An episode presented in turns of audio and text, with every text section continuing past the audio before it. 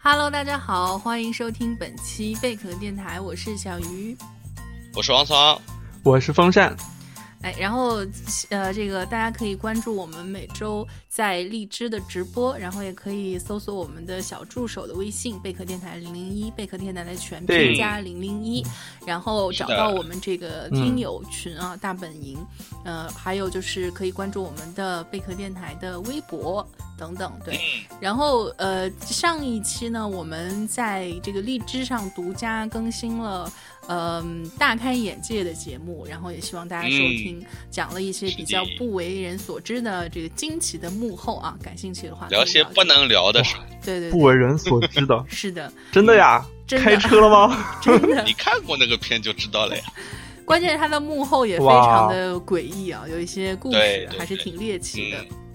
嗯，然后，另外就是我们今天要继续之前的一个十年系列。然后，这个十所谓的十年呢，就是我们每横跨这个十年会梳理出来十部最好看的电影。当然，这个是主播是的个人向的。然后，嗯呃，上一次十年节目呢是胖布分享了二零一零到二零一九的他认为最好看的十部电影。然后我们、嗯呃，这个一一的通过胖木的解读，也回顾了很多经典的好片，就收获了很多对干货啊！真的是，就是胖木的片单是看似很大众，实则却真的是有有有点东西。有东西的。是的是的嗯，嗯， 然后今天是风扇的片单，呃，风扇的这个片单就对是，首先第一个问题啊，就是你在梳第理一这个十问 题， 第一个问变成采访 了。你这部片单你觉得应该是什么什么调调的呢？我也不知道什么调调，我感觉就是就是大家如果从第十部到第一部听我说完，你就会发现这个片单的错乱感以及它的复杂性，感觉就好像就我觉得是还是有有规律可循的。嗯我也就觉得是有感觉规一律。堆人感觉一堆人打了一架，然后最后哦行吧，就这样吧。这个要自我分析一下，对吧？对你对为什么这么选？你你等会儿说完了，大概就就有个思路了。原对来对对你是对这样的。对，上次对就是是梳理完胖布的片单，就就是它它确实有一定规律可循，因为毕竟这个东西呢很代表主播的个人口味，呃，嗯所以其实是比较暴露 你自己性格啊、以及口味的一个一个片单。然后、嗯对，对那就先呃主观的就一会儿再总结。那从客观来说，你觉得这十年你梳理看呃梳理完之后，你觉得这十年的你看的电影有没有什么特点，或者是说别的一些引起注意的地方呢？嗯，就是这十年的特点。呃，如果是我自己看的片子的话，我会觉得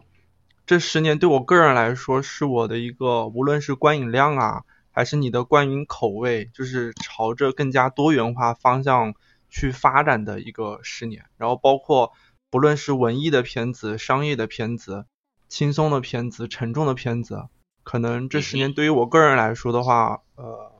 嗯，我觉得怎么说是一个个人成长非常迅速嗯的一个十年。然后嗯，再之说二零一零年代这十年的片单的话，我觉得这十年，嗯，它不算是一个怎么讲呢？这个问题好大啊，于主 播。 什么鬼嗯所以你看，这个就是呃。其实可以，可以，就是不抛开这些不谈啊，就是说，嗯从你的片单来看的话，其实比如说，嗯，你的、你的、你的选择的一些标准是什么呢？比如说，胖木他的选择标准是对我我的呃，对，就是看起来让他觉得哎，很很带感、很上头等等，这是他的其中一个标准。对对你有什么标准？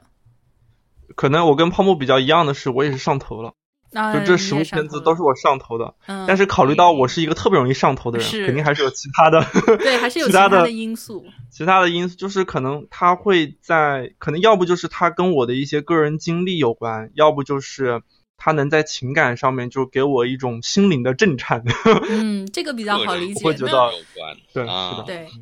那为什我么的会跟你个人嗯经历有关系？是说这它的故事折射到了你的生活吗？有是故事折射到我的生活，还有的是一些是，呃，是属于我在看这部片子的当时，它对我个人的一个成长，或者说是，呃，对我对电影的理解产生了一些非常实质性的一个变呃改变。啊，然后或者是让有我让促我看待促这进个成社长嗯会，对，或者是让我看待这个社会看得更加深、更加透彻了。我会觉得嗯这些片子是真的很呃是一些好片子。啊，嗯就是还是有一些怎么说呢，点拨迷津之作用。对对，是的，是的。 OK，、嗯那我大概明白了，就是，嗯，风扇那个片单呢，虽然从某些角度来说不太好总结，但是，嗯呃，就是跟他可以可以可以那个总结出来，就是这些片子都是跟他个人的内在关联非常强的一些片子。对对，是的。嗯哇，是女主播你好精内在辟啊！关联非常强。嗯，哦只能你这样知总道我结了。我 我听完 OK 胖布的，我听完胖布的节目之后，然后你们当时就归纳的就特别的精辟，你知道吧？对我当当时就想，天呐，我这个片段怎么办啊？ 女主播一下子就把一下给归清楚了。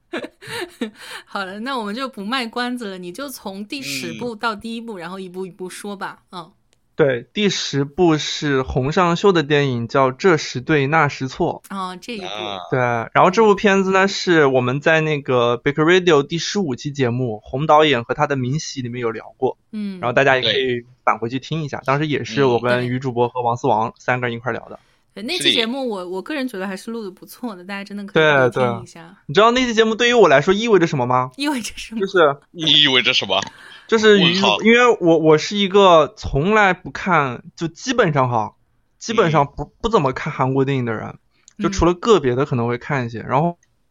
哦，但是就是呃，于主播和那个王思王就那段时间天天说，哎呀，就天天在说洪尚秀和金敏喜，洪尚秀、金敏喜，我在群里面就一直处于一种特别茫然的状态，我不知道他们在干什么，然 后然后还直到他们说我们要做这样一期节目，呃风扇你快去看吧，然后我就看了这是对那是错，然后我当时就整个人就惊呆了，我说嗯哇，这个世界上怎么会有电影拍的这么好的韩国导演？ 你是对韩国有我呃当时多大的偏见？看的少，对我我就是。嗯，对，看的少，就是可能就是人生错过了韩国电影，就是一一嗯块一块缺漏。嗯，但是就是从红商秀开始，然后我当时看完《这是对那是错》，然后我们当时还看另外两部嘛，对一个好像对是那个海边，还有一对个是我所有吧，那个两个片子，嗯当时我们是三个片子一块做对比的。最后我又把是那的两个片子一口气吸完了，然后哦，那个爽啊！那为什么这个这是对那是错？你觉得是最好的呢？因为我觉得这个片子最好，它好在于首先它的结构是非常，我特别喜欢这种，呃，怎么说，就是平行结构，就是嗯两段故事讲。嗯嗯哼首先，两段故事你放在一个电影里面啊，一般电影是讲三段的，对不对？你两段故事放在一个电影里面，它其实是一个非常难操作的一个东西，而且它也很新。然后洪尚秀他在这部片子里面，他是把两段一模一样的故事给你讲两遍，就讲完一个小时，然后他倒回去从头再给你讲一遍。我觉得这是一个特别大胆，然后且特别新，而且就是特别考验导演功力的一种做法吧。然后最后出来的效果，呃，他的目的达到了，然后他也能让大家感受到，就是感情这样一个特别玄妙的东西是存在着各种各样的潜在的可能性的。你可以对我也简觉得啊单的来讲讲这这两段故事分别讲了什么？对，这个其实他这个这时对那时错的故事非常简单，就是讲一个导演他去外地做讲座，然后他在做讲座的途中呢，他偶遇了一个画家，就是一个不知名的一个小画家，结果两个人就聊着聊着聊着聊着就就就爱上了。可是呢，嗯这个导演结婚了，结婚了之后，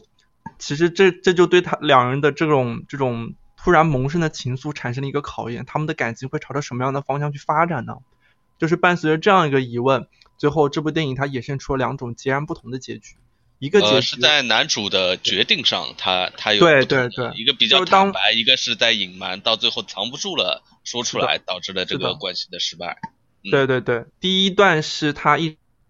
一直在刻意隐瞒，直到他遇见了他的他的热情的粉丝，最后他对嗯呃他隐瞒不住了，最后就说出了我结婚了，然后女主角金明喜很难过，她的脸就立马拉下来了。绿然后另外一段，对，另外一段是两个人还在那个韩国料理店的时候，然后导演他就情不自禁的就就袒露了自己的心声，说你真的长得太美了，你让我这这这个老心就突然一下子就萌生出老了，心就是结婚结得太早，已经对感情感情已经归于平淡很多年了。然后看到了你之后，我突然一下子又萌生出了那种像初恋一般的情愫。他就非常坦坦白的将自己的感情非常真诚的像个小男孩一样的，就就表达给了呃明喜的这个画家。嗯所以让你觉得特别的真诚，特别的可爱。所以就是两种截然不同的态度，最后使这个使这个故事的走向发生了截然不同的转变。嗯，所以能让你从中会得到一些领悟吧，比如说关于呃，就是你你你对你在对待感情和和对待生活的时候，是一定要足够坦诚的，你必须得让对方看到你的真诚，看到你的热爱，这样你的两个人的关系才能够长久。会有一些这方面的一些感悟。哦，所嗯以这个是就你刚才说的是最主要，这个电影跟你内在发生联系的点是吧？对，然做后人要但诚恳，但在感对，情但中，但其实是嗯就是因为我之前对韩国电影的呃那么一丢丢小了解，都是停留在可能偏商业电影那一块儿哈。嗯可能就是这部电影也让我就看到了，就是像洪尚秀这样的导演，他是非常纯粹的，就是你撇开嗯他讲的故事的这个道德标准先不谈，但是他是能将一个呃感情的那个特别纯粹、那个亮晶晶的东西抓得特别稳，嗯，就是我觉得这个是非常难得的。然后，所以嗯也是我非常喜欢的一个片子。最后对七排八排，最后我觉得，嗯，这个片子还是得上来，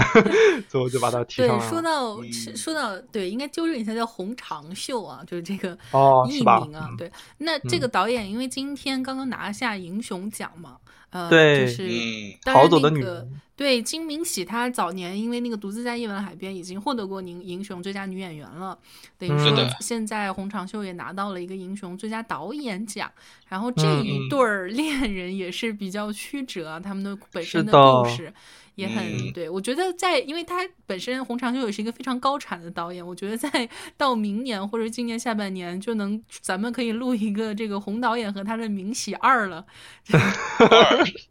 也对可以啊，故绝事对可以故事又有了新的进展。是的。嗯他这个荧幕后的两个人的感情啊，然后还有他们这个荧幕前的又最新的一些嗯作品，我觉得真的可以有洪导演和他的《明喜二》，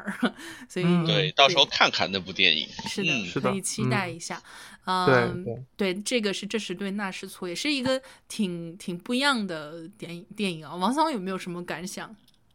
就红裳秀、红长秀是吧？洪长秀嗯对，红好像我们叫红红长上秀秀叫了多少年了？就是一直对啊国我内有艺艺名艺名一直是洪尚秀，对，上秀，嗯嗯嗯，就我一直觉得他是一个，无论在韩国电影里面，或者在世界来说，都是一个很独特的存在。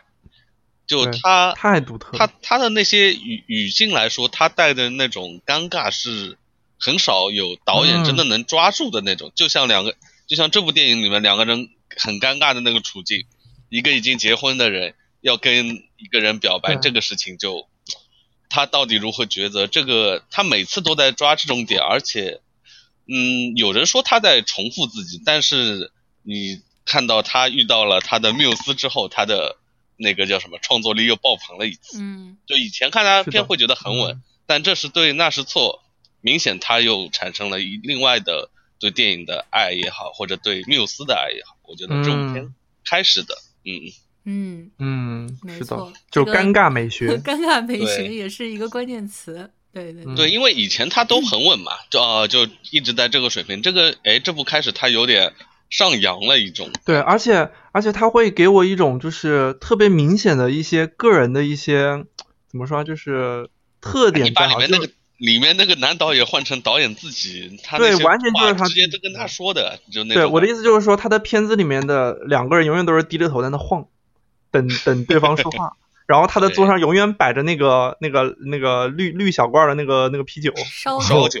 烧烧酒，酒对，它就会有一些元素是让你感觉到，其实这些元素是韩国日常的东西，但是你会冥冥之中将这些东西变成他电影的一种特色。嗯，嗯，对，红上秀宇宙啊，就这么诞生对了。对对，是的，嗯红一上定要秀白尴拼尬美学宇宙。尴尬美学宇 宙。 好的，嗯来来下一部下一部就是 Vega 提到的《少年时代》， 《少年时代》。少年时哇代，对，嗯，还是比这较部高兴风扇能提到这一部的，确实一一是个的佳作。对对，嗯你想一下，就是这个片子工程量有多大？就是我真们的盘点片子就盘点十年，他这一部片子拍就拍了十二年， 对，所以我就觉得这样一部片子，二零一零年代是值得有姓名的，就是必须一定要有提姓到名它对嗯对一，那然后拍那就个十二嗯年呐，是的，对，12然后少年少年时代，少年时代它讲的就是一个叫梅森的小男孩儿，从他六岁到十八岁的一个成长历程。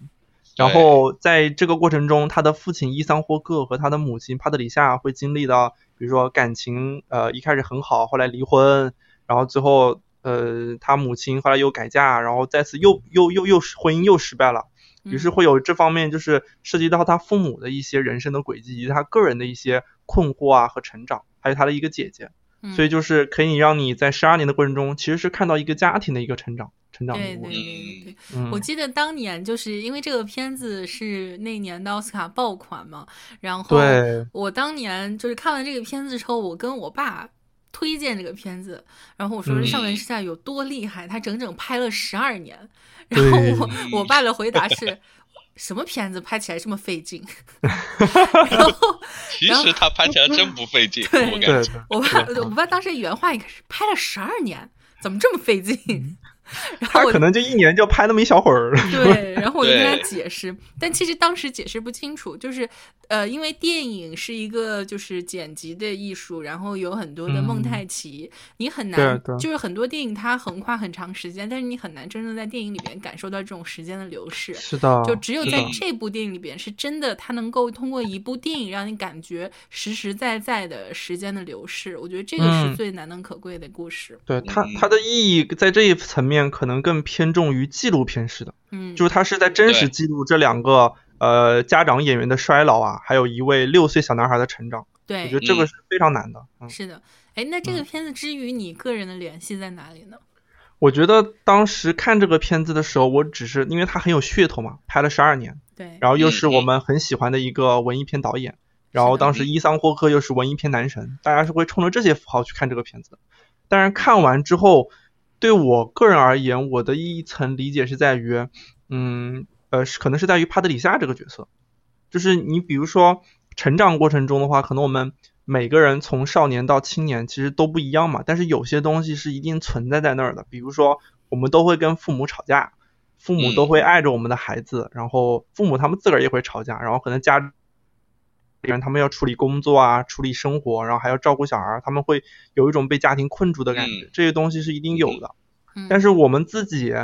我们这些小孩子度过我们这十二年的时光，比如你从六岁到十八岁，就是上大学之前的这段时光嘛，我们其实回忆起来都是一种比较私人化的，甚至是自私的方式去回忆它的。就比如说啊，我干过这个，我那我干过那个，我小时候玩过那个，但我直到看完了这部《少年时代》，然后我才突然意识到，其实，在你的回忆过程中，你的父母是被你遗忘掉的，甚至是被你忽视掉的。但是，就是你说这段时间你真的有什么东西是值得被记住的话，其实是其实是父母为你做出那些牺牲是值得被记住的。所以，我是嗯当时看完这个片子之后，给我带来最大的一个触动吧，就是我我我会觉得，哇，我原来我看这个片子，我在想十二年他干了什么，他干了什么，但看完之后我才发现，哇，他父母为他牺牲了这么多东西，啊然后我就哇想，我父父母给我牺牲了什么东西呢？当然我父全然亲不知，这这段话真的是把我说感动了，真的真的嗯是是吧？这样就是真的是，对我当时特别是我记得印象最深的是结尾的时候，那个帕特里夏演的母亲坐在客厅嘛，然后她换了一个小房子，因为她孩子都出去读书了嘛，啊，然后他儿子在在屋子里面收拾东西，准备去读大学，然后他母亲就一个人坐在那个客厅里面，然后靠在墙边，然后突然就哭起来，就是这种，就是你你自己，就是我自己是个小孩的时候，我出去读大学，我肯定是很新鲜的，我体会不到那种感觉。但当你回过头来，你看这片子，你看他的母亲一路走来的过程，你突然就能体会那种养一个孩子十二年，然后再看着他像过客一样的离开你那种，那种被抽被抽空的感觉，就是就是我觉得这个片子是这是少年时代最打动人的地方。嗯，嗯，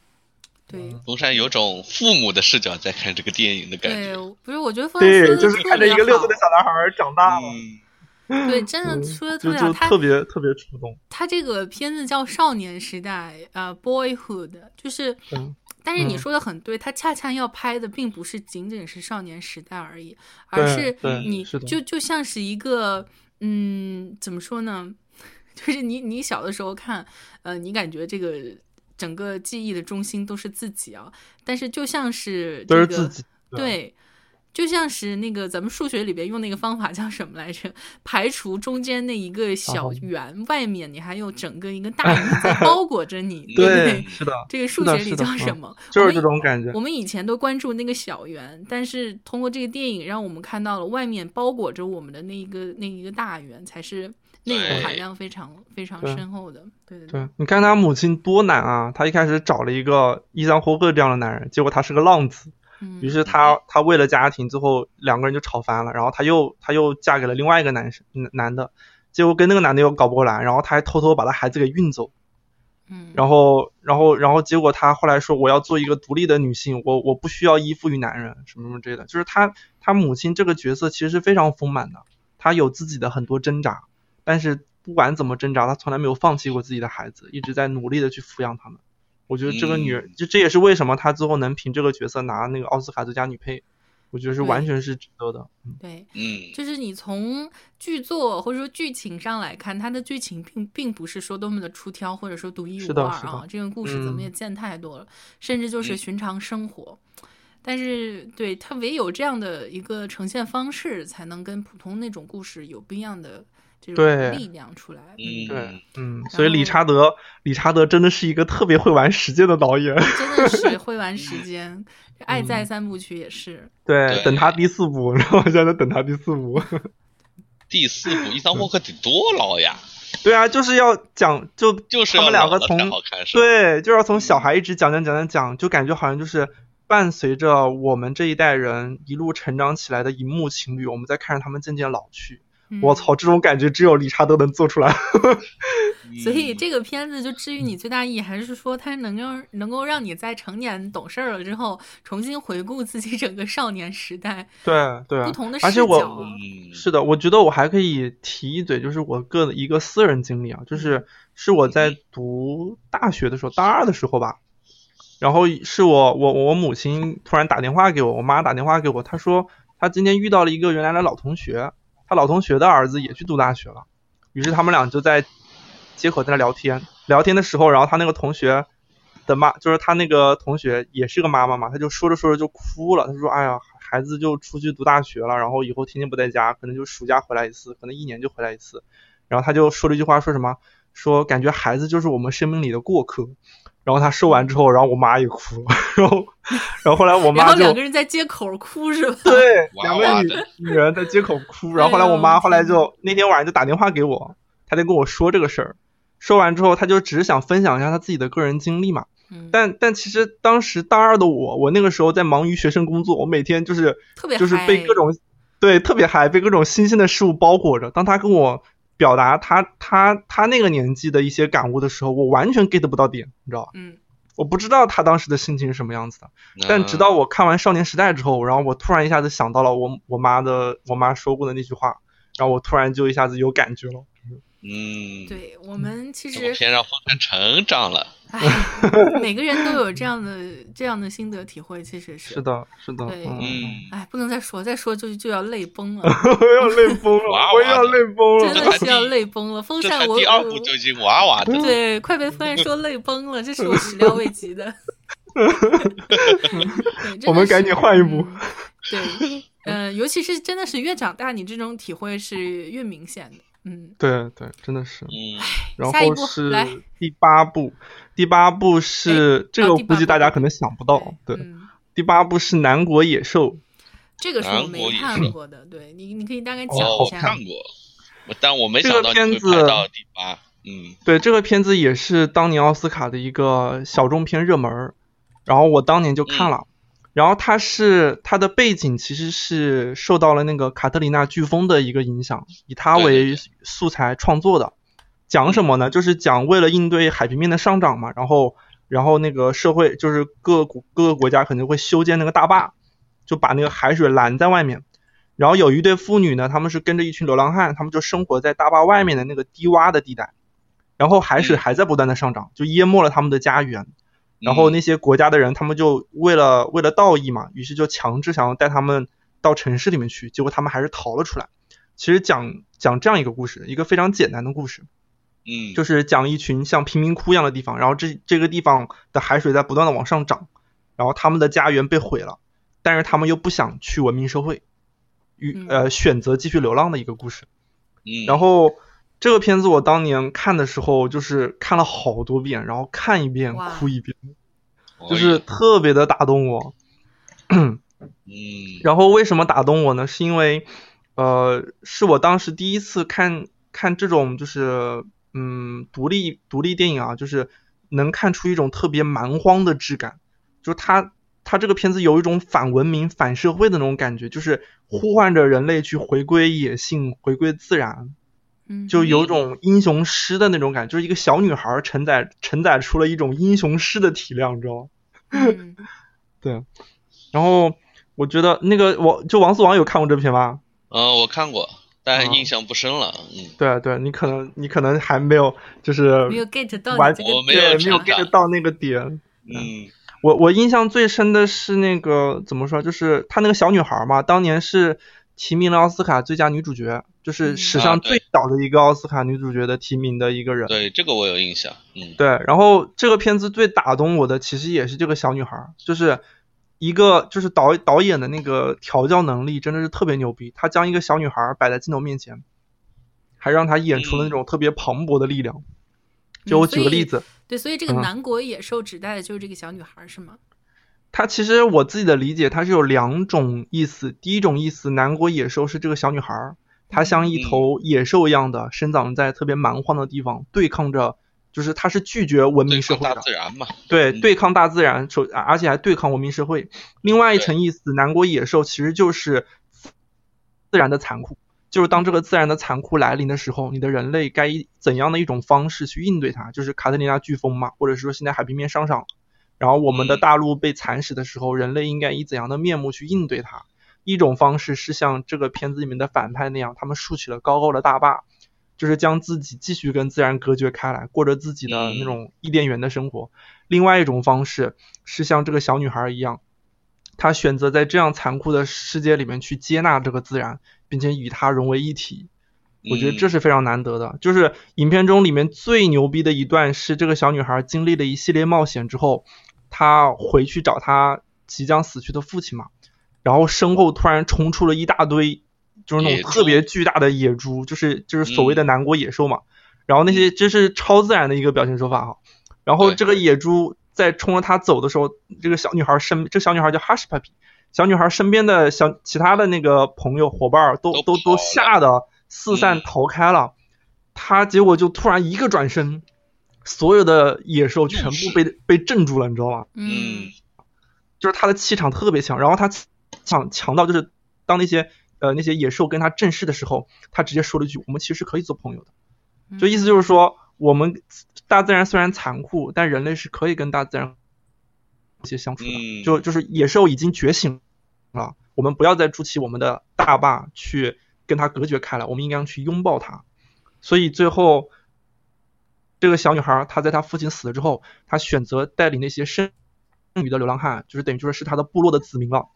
带领着他们走在那种那个什么，就是他那个人类的那个道路，你知道吧？就已经被海水淹的都已经快看不见了。然后他们就走在那个道路上面去，一边走，然后小女孩说着自己的一个宣言，意思就是说我我当时还我我为了准备这个节目，我还把这个宣言稍微翻译了一下啊。他就说嗯小女孩当时就说了一段，前面是一段话啊，然后说到后面最结尾的时候是，我看见自己在这个大大的宇宙里，就就这么小小的一片，这才是理所应当的。当我死了，未来的科学家们将发现这一切，他们将发现，曾经有一个叫哈什帕比的小姑娘，她跟自己的父亲住在一个残破的浴缸里。然后这段说完之后，然后就是他们伴伴着那种巨大的那个狂风，然后背景音乐就响起来了，然后哦，那个背景音乐实在是太牛逼了。所以嗯就是你你你还是比较认同这一种，呃，就是某种程度上还是认同这种观念的，对吧？对我回特归别自认然同，嗯对，是的，嗯嗯，就是他是就是他他用他的方式去表达人类与自然的关系应该是什么样子，而不是说像现在完全的隔绝，人类脱离自然了。就是他们呃他们被抓去那个文明社会的时候，文明社会就是一片雪白雪白的。就是就是像是苹果的那个旗舰店一样， 就是对，就是 特别的不充满了真 Apple 实。 Genius 是吧？对对，然后大家都穿的雪白雪白的，然后感觉就不是人一样，就跟机器人一样的。然后，嗯然后大家还是一副说我要拯救你，我要把你带到更美好的地方去。但那些人他们不认同这种观念，他们就是想要生活在自然中，嗯所以就是其实是一种反文明、反社会的一种理念吧。但是我觉得他表达的特别的有力量。嗯，嗯，这个还是这个命题还是挺少见的，说实话。对，特别少见。对，嗯嗯。前段时间有个片子叫《猴子》，我不知道你有没有看过，它其实有类似的地方。啊对，这个片子是讲，我忘了是在，反正好像是在拉丁美洲吧，就是一群什么反抗组织，他们劫持了一个美国人，然后他们就是在野外自己野蛮生长的一个过程，也是特别残酷、特别特别野蛮的、特别有野心的一部片子。嗯，但是那个嗯片子拍的就没这个好，这个片子确实拍的很好，特别有力量。对，我觉得这个片子利益还是蛮高的，啊是因为的，嗯是毕的，竟人类这个文明之路走了这么长时间了哈，很少有人回头去想一想当时走的对不对，或者说我们对这条嗯路嗯啊、是最终会通向通向何方？大家可能对有的是往往后望啊，就是说看往往前方这个瞻瞻仰一下，看之后会发生什嗯么，所以有诞生一些科幻作品啊啥的。但是很少有人往回头看最初的对啊原点，人与自然的关系。嗯，对，就是就是，比如说你，你闭着眼睛听他那个主题曲，然后你就想象一下，一个六岁的小女孩儿，可能再过个什么半个月或者是几个月的时间，海水继续上涨的话，他们可能就淹死了。但他们嗯从容不迫，就是用自己的生命去证明，我们应当接纳大自然，啊哎我们，是应他的一当部如此，嗯，分。对。对，是的，嗯，这个挺好。嗯，这篇对我这是们还第在八那个部什么六一儿童节目里，好像风扇还提对，了，我也记得我风提扇过吗提过，好啊像提过过提对过这个，啊，嗯，你要是这个好么题目看的话，你把它放到儿童节片单里，实在是有点儿 对，有点有点怪，有点对，有点怪，嗯小孩子也看不懂，嗯就是是是是不 对过片子还是不错的。对，嗯，对下一个，然后现在是第七部了吧？对第七对，部是一个大家都比较熟的，叫《生命之树》。啊哈，嗯，啊，就那个时候我看这片子的时候，我还不知道泰伦斯·马利克是谁，然后，然后给我看的完你就认识他了，对看完我就认永远的记住了他。 我到现在我家里的卧室还贴了一张海报，然后就是那个《生命之树》的那个海报，脚就丫是子一吗哦个脚 丫子贴在我的床头。这个片子是就是泰伦斯·马利克电影里边，我觉得算拍的非常不代错表的一作部啊。对代对表，我作我基本上是《生命之树》看完之后，我就会去找泰伦斯·马利克其他的片子看嘛。嗯，但其他片子，特别是他后来拍的一些片子，就还是走这种 m o d 这种风格的，我就看不进去。对其他都没有对这部拍的 好。对，但是这部拍的确实还蛮好的。嗯这故事很简单啊，故事就是讲一个中年人，他回顾自己的儿时的时候，他就思念自己的母亲，然后还回忆父亲给他造成的一些童年创伤啊，然后最后他选择了和解，就可能就大概是这样一个故事。但是嗯我当时为什么喜看这部片子，当时当时很上头呢？是因为那个时候我还在我还在学校里面，我我那段时间正在读《庄子》， 你真哦的哟是杂呀，口味真够杂的。 我那段时间正在读《庄子》，然后《庄子》有个思想叫天人合一，然后后来我可能大概刚读完那一段，真的就是真的就是命中注定，就是我刚读完那一段，然后突然生命之树来挂了，断了，挂断了， 就来了，对，然后真的就是就是我，因为那个时候我还是比较怎么说，就是是属中于二那种对中二中二影迷。我记得我当时我当时推荐给我的室友，我说室我室友问我这片子讲什么的，我说你看就行了。就是我说这个导演就是庄子思想的集大成者， 哎呀，我这我啊对，有你这么推荐的吗， 幸亏我大学时候没有认得你，所以我绝对不会跟你做朋友的。 太然装啊后嗯我啊了，对，特别装。但是我现在已经说不出这种话了，哈，嗯就是 是对那个时候，现在说这种话会脸红。对，会脸红，会不好意思，对。但是我回忆起来，就是当时确实，因为那个时候怎么说，啊就是是呃大学那个阶段吧，就是在学校里那个阶段，它其实是你在接受各种思想，并逐步去形成自己的一个价值观的一个过程嘛。嗯所以你可能某一段时间，可能你看了一一些什么关于哲学方面的东西，然后突然有一部书跟你最近看的东西是完全吻合的，然后你突然就觉得，哎、你突然一下子，虽然你都不知道，我当时都不知道《生命之树》我看完之后它讲了啥，但是我突然能感觉到，感觉到冥冥之中应该就是天人合一这个意思，然后嗯，觉得还是蛮震撼的，嗯。那嗯这部电影跟你内在的关联是什么呢？就是会觉太得，就是会觉得，因为因为当时看完确实很感动，就是你原来没有看过这种片子，就是他把他把一个人的一个私人的情感与大自然的事的万物，还有宇宙的流动，它全部统一到一部电影里面去寻找某一种共性。嗯我觉得这是这部片子非常厉害的一点。虽然它，呃，它有点过于神叨了，但是， 但是它它至少做了这个尝试，是我觉得非常认可的。嗯嗯嗯，嗯比如说，我记得印象中有一有一段是它有很多，它这个片子里面有很多空镜头嘛。有一个我印象很深的是一个一个教堂，它是水平仰拍的，仰拍的时候那个教堂的顶上有很多那种彩色斑斓的天窗，那个天窗的形状是那种螺旋，就是特别规则的那种螺旋的一个结构。然后这个螺旋的结构其实又是大自然里面非常基本的一个结构，我们的台风啊蜗牛涡旋星状系是吧？对，都是这么嗯旋转的。其实它是在，然后这个教堂又是人类创造出来的一个东西，它其实是将人的一个能动力和和这个宇宙的一些规律，然后他想要把它用蒙太奇的方式做一些怎么说啊，就是一些统一，让你能做有一些自己的体会吧，我觉得。嗯，然后包括它还有很多，比如说你宇宙星云在运转的时候，你发现其实跟人的什么细胞啊，什么那种那种流动放大来看的话，好像是有一些一样的地方，就是嗯从那个视觉上面角度来说。嗯，所以我会觉得这个就觉得，哎，就感觉自己在看一部 BBC 的 什么那个什么大片，然后里面好像又有对，然后里面又有一些什么家庭方面的故事，然后他又特别喜欢用摇摇臂，所以就觉得那个那个那个什么观感还是很奇特的。对这个怎么嗯说呢？泰勒斯马林克这个导演确实比较比较独特啊，人家是学特别哲独学特出身的，所哎以可是的能就是的平常就爱真的有想点一些有的没的。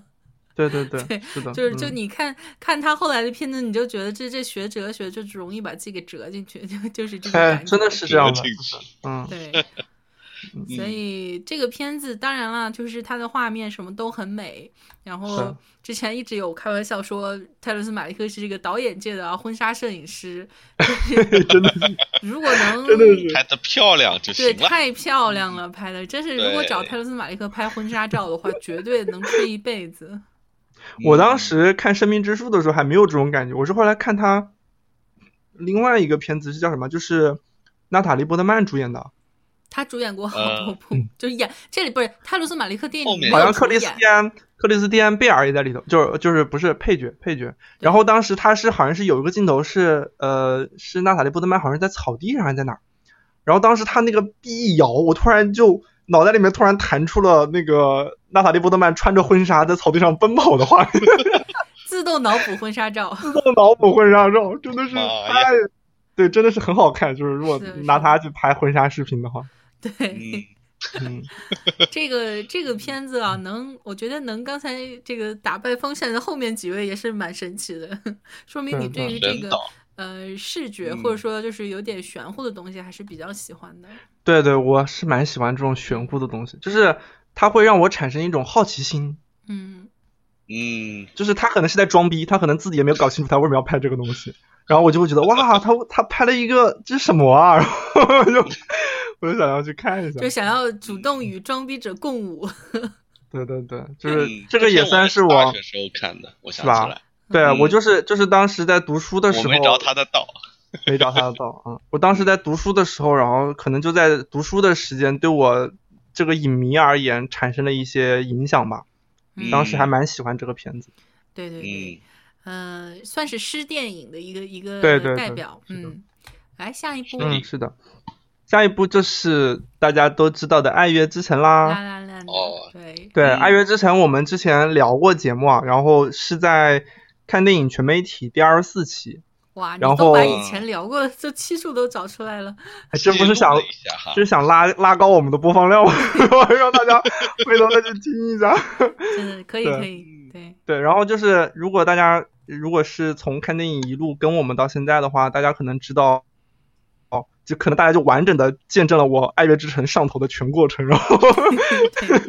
不，我是从那期开始上头到现在，好吗？对一是的嗯直上头到 现在。然后我可以跟大家介绍一下，我当时第一次看《爱乐之城》的时候是一种什么样的状态啊？那个时候那一天我在干什么呢？那一天因为当时我们当当时我们还在看电影工作嘛。那一天，我嗯跟另外的大概四五个同事，我们正在正在办公室加班，我们在通宵。然嗯后哼通宵到到大概几点钟来着？大概晚上三四点钟了，然后我整个人有点神志不清了，你知道？你知道我这种人是完全不会熬夜的人。然后，然后到到大概三四点钟的时候，突然别人说，呃，我一个同事说《爱乐之城》出资源了，然后我们就说，然后那个时候我我在等其他人嘛，然后我自己手头上是没有工作的，所以我就用电脑打开了《爱乐之城》的资源，我就戴着耳机。我就看了开头的那个呃，Another Day of 那个什么，就是那个开头汽车城的、嗯、呃一堆汽车在，对对对，在高高架上堵住了那一段歌舞嘛。嗯、我看完之后，我就整个人有种眩晕的感觉。那是你太困了。对，一方面是觉得自己特别累了，然后当自己特别累的时候，突然一下子遇到一个这么强刺激的场面的时候，我刚我我当时整个人就有点心跳，对，心跳有点过速，然哎后有点。然后有点呼吸不上来，然后人有点昏倒的 感觉，你知道吗？然后，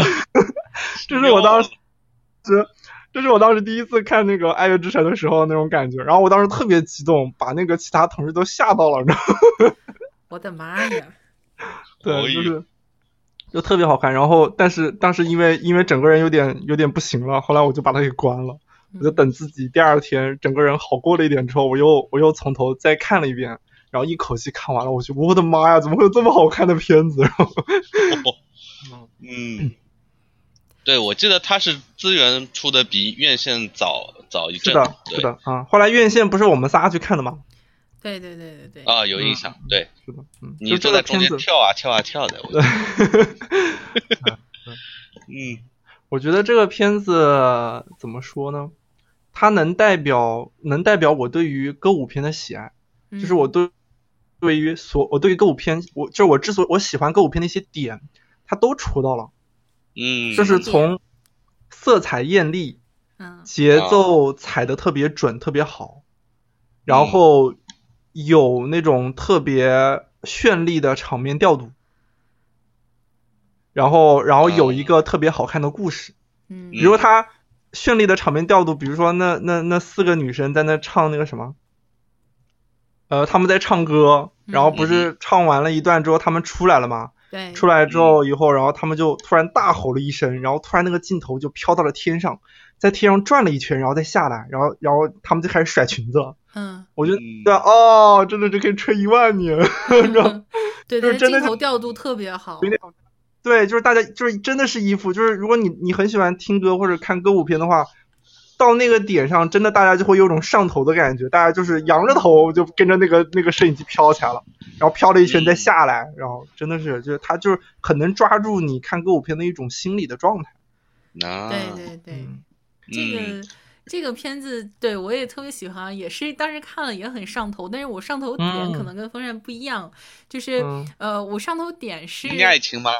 也不是爱情，是可能追寻、嗯、追求梦想吧，就是啊你心中还没有泯灭的那一点，对对对,对,对，这个童心梦演艺圈，嗯，或者说呃还还没有被被打击的完全死掉的这种心情啊，然后他就嗯，他他其实是写给你心中这一块的，就是如果你这一块没有或者已经死绝了，那你真的是很难被打动到。但如果说你这一块还活着，或者说。它还可以被拂去灰尘啊，然后重新苏醒过来的话，嗯、会非常的感动，然后就是再次受到鼓舞。当然，我觉得这个东西它是它是暂时的，就是这个片子它它是一个、嗯、一个美梦，然后是催眠剂，很很美啊，但是不我当时理想主义的东西，啊对，特别理想主义。嗯、我记得其实这个片子最让我就关于这一块儿，于主播刚才说的这一块儿，我我最打动我的是当时高司令去找石头姐。石头姐回了一句：“Maybe I'm not good enough，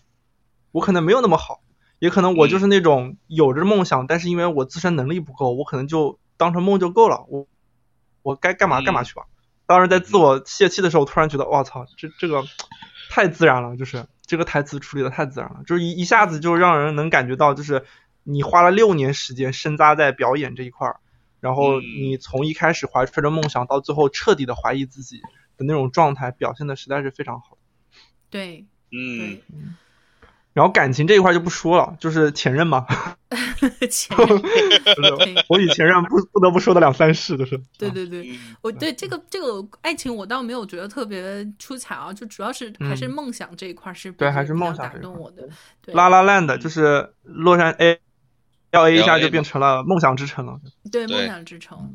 呃，然后跟场面调度这个是没话说，对，嗯，是的刚。才关键是他在那现在这个好莱坞语境里拍歌舞片，这个本身就对很啊，对特别有难度。而且现它在的谁调看度歌舞是片啊？对不对？啊对对对，而且而且结尾的时候，结尾的时候不是有一段是最后的华彩嘛？就是将两个人当时的遗憾全部转成了一种正面的一种存在。啊啊啊啊啊！那一段就是从他们俩第一次相遇的时候就开始亲吻到了一块儿，到最嗯后，呃，石头姐去了巴黎，然后他们那个镜头一转，然后你一你一看那个巴黎那个桥那个空间，然后他将就是大家喜爱的那些歌舞片的，比如说美国黄黄金年代的一些歌舞片的那些耳熟能详的形象，全部凑在了那一块儿。然后里嗯面彩蛋特别特别多，让你觉得一下子就觉得这个导演对歌舞片是真爱，你知道吗？嗯，嗯，所以呢，千言万语汇成一句话，《啦啦啦》的就是当年的奥斯卡最佳影片。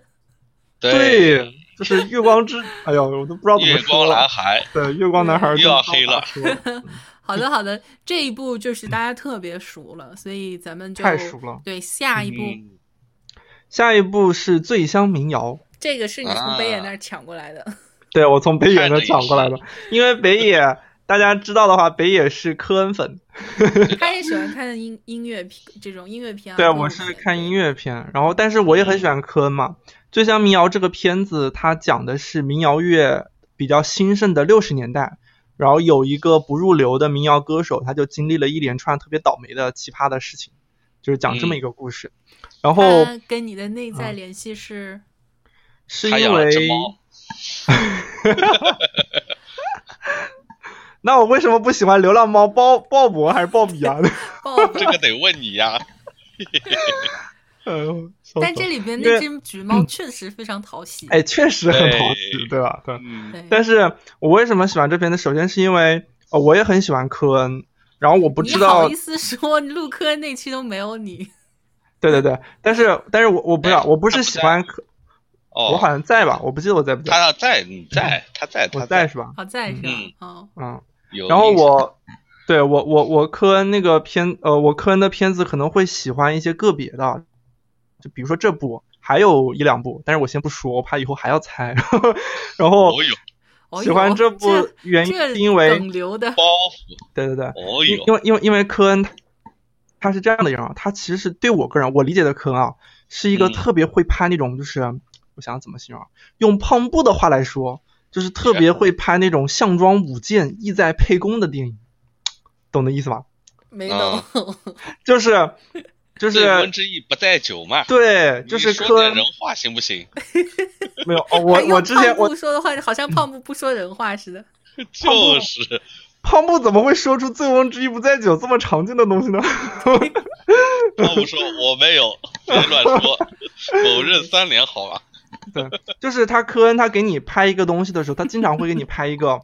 外表看上去很有意思的，比如说民谣，对吧？哎呀，民谣多好听啊，对不对？我们来我们拍一部电影讲民谣乐手吧，但是他又不是为了讲民谣，他会讲一些，他通过民谣乐这个东西，他会讲一些可能呃一些其他的一些底子里的一些东西，比如说这个片子里面，他其实会讲一个在民谣乐兴盛或者是即将要兴盛的阶段。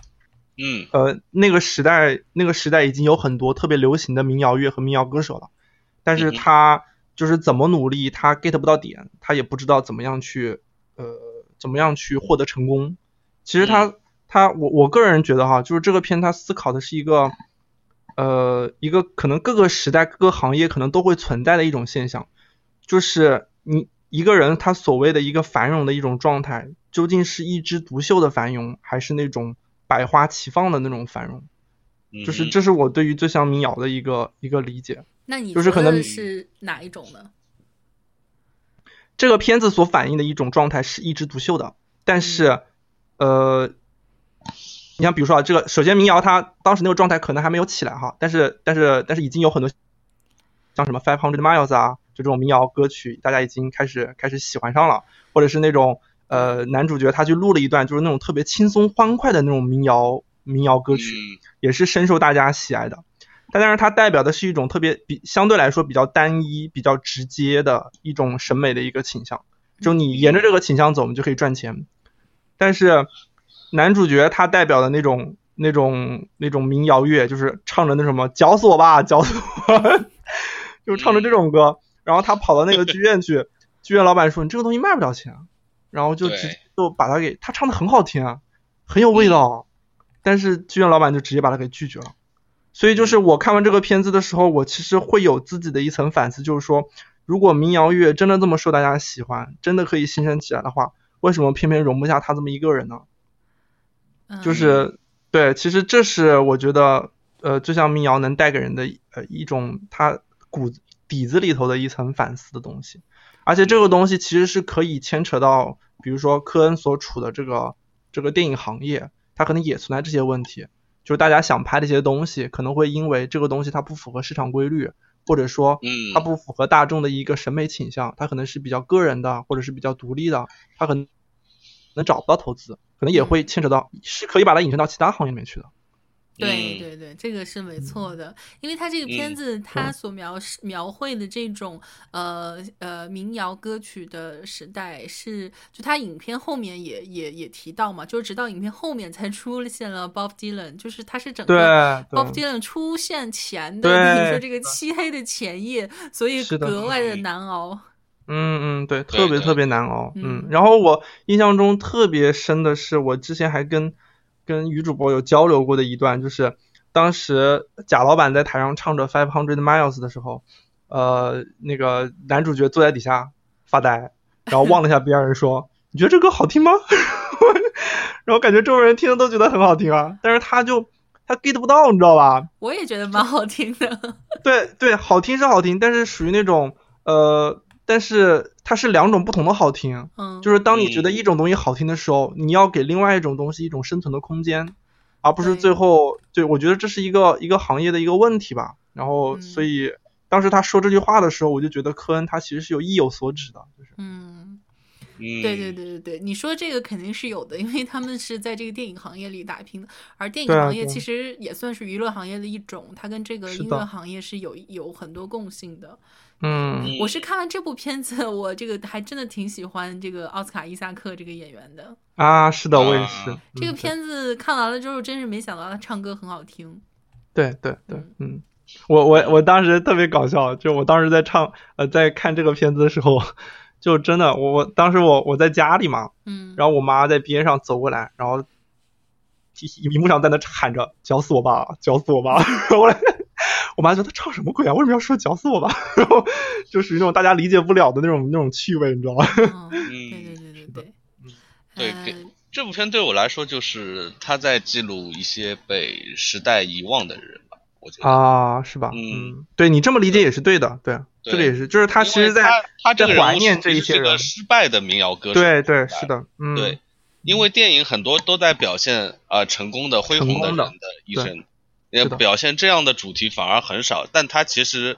呃表达的艺术来说，它也是美好的，它只是嗯没被大对多数人接受。我倒对觉得他的科恩在记录这个反而很有意义的一件事情。对，而且他对于这样一个虽然是失败的人，但他对于民谣乐的喜爱是非常纯粹 的。对对对对对，嗯嗯对，说到他这一喜爱点，猫也是很纯粹的。嗯，嗯，我当时看完之后，我就真的是深深的震惊于科恩兄弟他们这一种，嗯、就怎么说呢？他们当然是炉火纯青的电影导演啊、但是他们嗯对于这种音乐的品味，以及对于这个呃视觉画面的，就是整个各种。各种领域的品味并驾齐驱，嗯 然后真的哦真的是，嗯然后能拍出来这么一部让你赏心悦目，但是又是的很很有味道的一部电影，我就当时就是真的是为为二位的这个品味所折服，我觉得对，太厉真的害太了。有品味了。对，嗯就是音乐跟画面两不服输，对太牛对了，嗯嗯，对，我觉就是的非常舒服的就把这个片子看完了，特别是的舒服，一溜就溜完了。对，嗯，哎，所以大导啊，这真的是大师，大师真的是大师大师的品味是体现在各个领域的，对，是的对，嗯。嗯。下然一后部下一步，下一步好像我之前在节目中也提到过，但我不记得是哪一期了。就是在这世界的角落高田勋那期啊，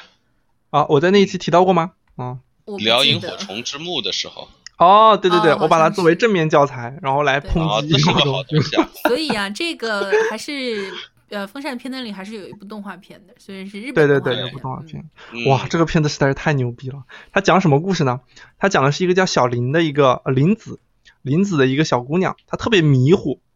就属于那种感觉整天飘忽忽的，然后做事特别的不麻利。她在父母的安排下就嫁人了，然后成为了北条家的媳妇。然后紧接着二战来了，然后北条家的女人们就跟街坊邻里一块儿就去就一起度过战争最艰难的时期嘛。然后就是故事其实还是就是那种很二战卖惨式的故事嘛，但是这个这个片子就拍的特别的独特。呃，独特在哪儿呢？就是它其实整部片子的基调是一种特别轻松，然后特别怎么说，就是生活虽然苦，但是我苦中作乐的一种态度。我觉得这个嗯哼调调特别有意思。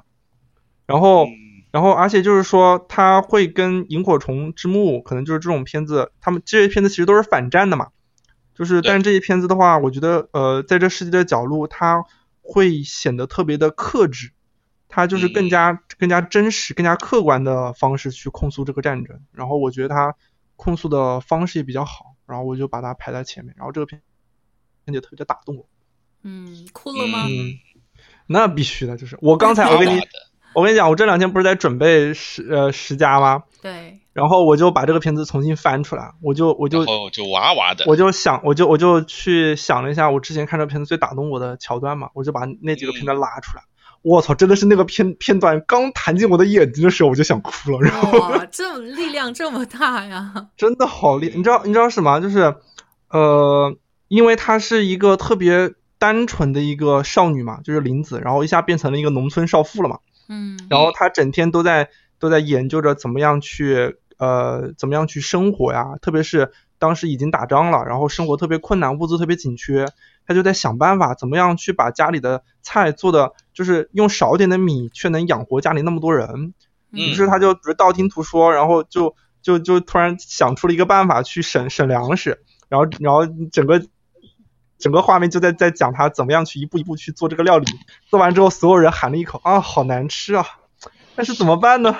就这么下过吧，就是他们全是这种态度，你知道吧？啊，嗯，然后就是直到就是呃，直到就是他们的生活是属于那种应该算是比较艰辛的状态，呃，直到战争一步一步越来越严重的时候，他们的生活就每况愈下。到后来，女主角她的胳膊、她的手都断了，嗯，就最后，然后她还是保持着一种苦中作乐的态度。然后她整个一个一个影片一直保持着特别迷糊的状态嘛。呃，到了影片后半后半段有有一段空袭，就是我印象最深的一段。当时空袭的时候，他们住的地方都是木屋嘛，好多屋子全都着火了，一堆人在外头跑。然后林子他当时整个人就内心崩溃了，我说我都已经这么忍了，我忍了一辈子，怎么怎么日子还没有变好呢？战争怎么还是这么残忍呢？然后他就站在屋门口，在那儿整个人都发呆。突然，一个嗯天上一个带着火力的碎片掉到他们屋子里面去，穿过了屋顶，就掉到他的那个客厅里面。然然后客厅就被点燃了，点燃了之后，然后他当时就望着那火，他就望着那团火发呆。他当时只有一只手，然后呃外面有一堆人，她的婆婆、她的姐姐在喊着她：“林子，赶紧跑啊！”但是她就站在那儿，她不想跑，她就用一只手，就是一个特别小的一个小女孩儿，就是那个被子比她人还大呢。她就一只手把被子拎起来，然后整个连人带被子一起就扑到那个火上，然后在那疯狂的滚了起来，要把那个火给灭了。就是这个屋子已经变成了她她对于生活的唯一的一个期待了，就是这是我我生存下去的唯一的一个一个寄托所在了。然后嗯结果连这个屋子你都要打我主意，你都要你都要想把它给烧掉。然后他最后连命都不要了，就就就一只手在那上面扑火。然后那也是他整个影片里面最激烈的一段，就之前就一直保持着温温的那种日本妇女的那种形象，所以我当时就那一段就是真的，一弹出来我整个人就就哇哇的就哭起来了，就是哇哇用 的，了全力要保住这个家。所以这个片子至于你个人的联系是，可能个人的联系就在于，就是我们之前有讲过我原来学什么专业的吗？学学什么专业的？法律的呀，对我原来学的法律是跟战争有关系的嘛，所以哦我可能在看战争的片子的时候，战争我会有一些，对我会有这有种一法些有有，我会我哦会有我会对这个东西有天然的亲近感，就是你当你这个哦故事在讨论反战的时候，嗯然后，所以就是我当时看这个片子，我最大的感触是什么？我就是觉得，就就是以这个以这个影片的这个语境来说哈，就是像林子，像林子这样的老百姓，就是他们，他们他们给你交税，他们拥护你这个国家，是希望自己能能有一个美好的、稳定的、简单的、和平的未来。然后，但是当时日本的那个军国主义的政权，他不仅没有能力去维护这种和平，保护老百姓。他们甚至还为了自己的一己私欲去主动挑起战争，去把他们，去去去让老百姓送死或者在家里等死，这就是对老百姓的不负责任。嗯然后他就将这种控诉就写在了一个林子的，就是每天的那种细碎渺小的生活里，我就觉得特别的打动人。嗯，这个说到这个，咱们这第四部了啊，《风扇的偏单》。那对最对呃，虽然之前说就是总结他的每一部呃这个入选理由，可能就是跟他自己的内在有某种呼应或者发生过一些联系，但是梳理到这第呃这个梳理完六部呢，就是有梳理完七部，就有一种感慨，就是嗯，风扇不愧是多重人格，这是。这都能跟你自己发生联系， 角度如此刁钻， 对不对？嗯，对，嗯虽然风扇刚才说的那几部，除了这部《在世界的角落》我没看过，嗯但是其他几部跟我联系没那么深，没想到跟风扇都有联系对啊。，就是对啊这个风扇是一个叫什么多角多多面体啊，各个角度嗯都多能面联体系得到，以至于联系联系到的片子是如此的千差万别，主题表现形嗯如式此的宽泛，完全不一样对完全不一样。就是说，以至于你从表面上看根本无法总结出它这个片单是根据何种标准选出来的。 对啊，所以就是我当时选完之后，我自己也很风扇开心就好，迷 嗯对，你我没说有我咋选择的？唯有从内出发，才能寻到这个叫什么规律。嗯对，就是我觉得最简单来解释就是，就是我脑袋里面有好几十个小人在打了一架子，我选出这个片单的，这样才能理解出它的它嗯的复杂性哈。画面极其血腥与惨烈 哈，好人啊打架，是的，嗯，在这世界的角落，对，对，嗯大家可以去看一下，真的很好看。嗯，嗯，嗯，这个片子说实话还挺挺挺直给的啊，没想到风扇把这片子排这么靠前。对，对因为它哦，还有一点就是属于呃，我们对于日本动画片的理解可能是宫崎骏哦，对吧？嗯然后可能我认识于主播和王思王之后，我知道了高田勋咯，对吧？嗯，你还知道了海贼王喽？哎呀，然后然后无视你，然后比如说，呃，然后后来还有什么皮克斯，就是好莱坞那一挂，对不对？啊，不是，嗯我说到怎么说到美国去了？就是日本的动画片， 就是它其实是有一些大家都特别了解的一些人，嗯包括后来我们去看《攻壳机动队》，然后他可能又是一些特别大牛出来了。但是这个嗯在这世界的角落，它好像它的画风跟我们上面提到那些都不一样，对，嗯它是自己的一套体系。然然后他他画的很独特，但是又保持住了很日本的那种那种那种坚韧、对那种纯的味道。嗯，算一种艺术艺术动画片吧。对对对，是的。对嗯来，开始前三了啊，这个前三喽前前三，对，呃，再往后看，刚才也说了，这个呃样式确实也比较多，那么就是看嗯前三能不能统一出来某个规律啊？来，你继续。我觉得未必。统一不了。 第我三刚才是看过简单他片单的，我刚才简单拉了一下，我发现前三感觉又是一种感觉。嗯，你一个一个第说吧。三部，第三部，嗯第三部是燃烧。燃烧，燃烧啊嗯，对，然后燃烧，我们当时 Baker Radio 第八十七期节目《爱与怒点燃火花》，欢迎大家去收听哦。欢迎大家收 听。差一嗯个硬拱。对，当时硬硬的直接吹爆，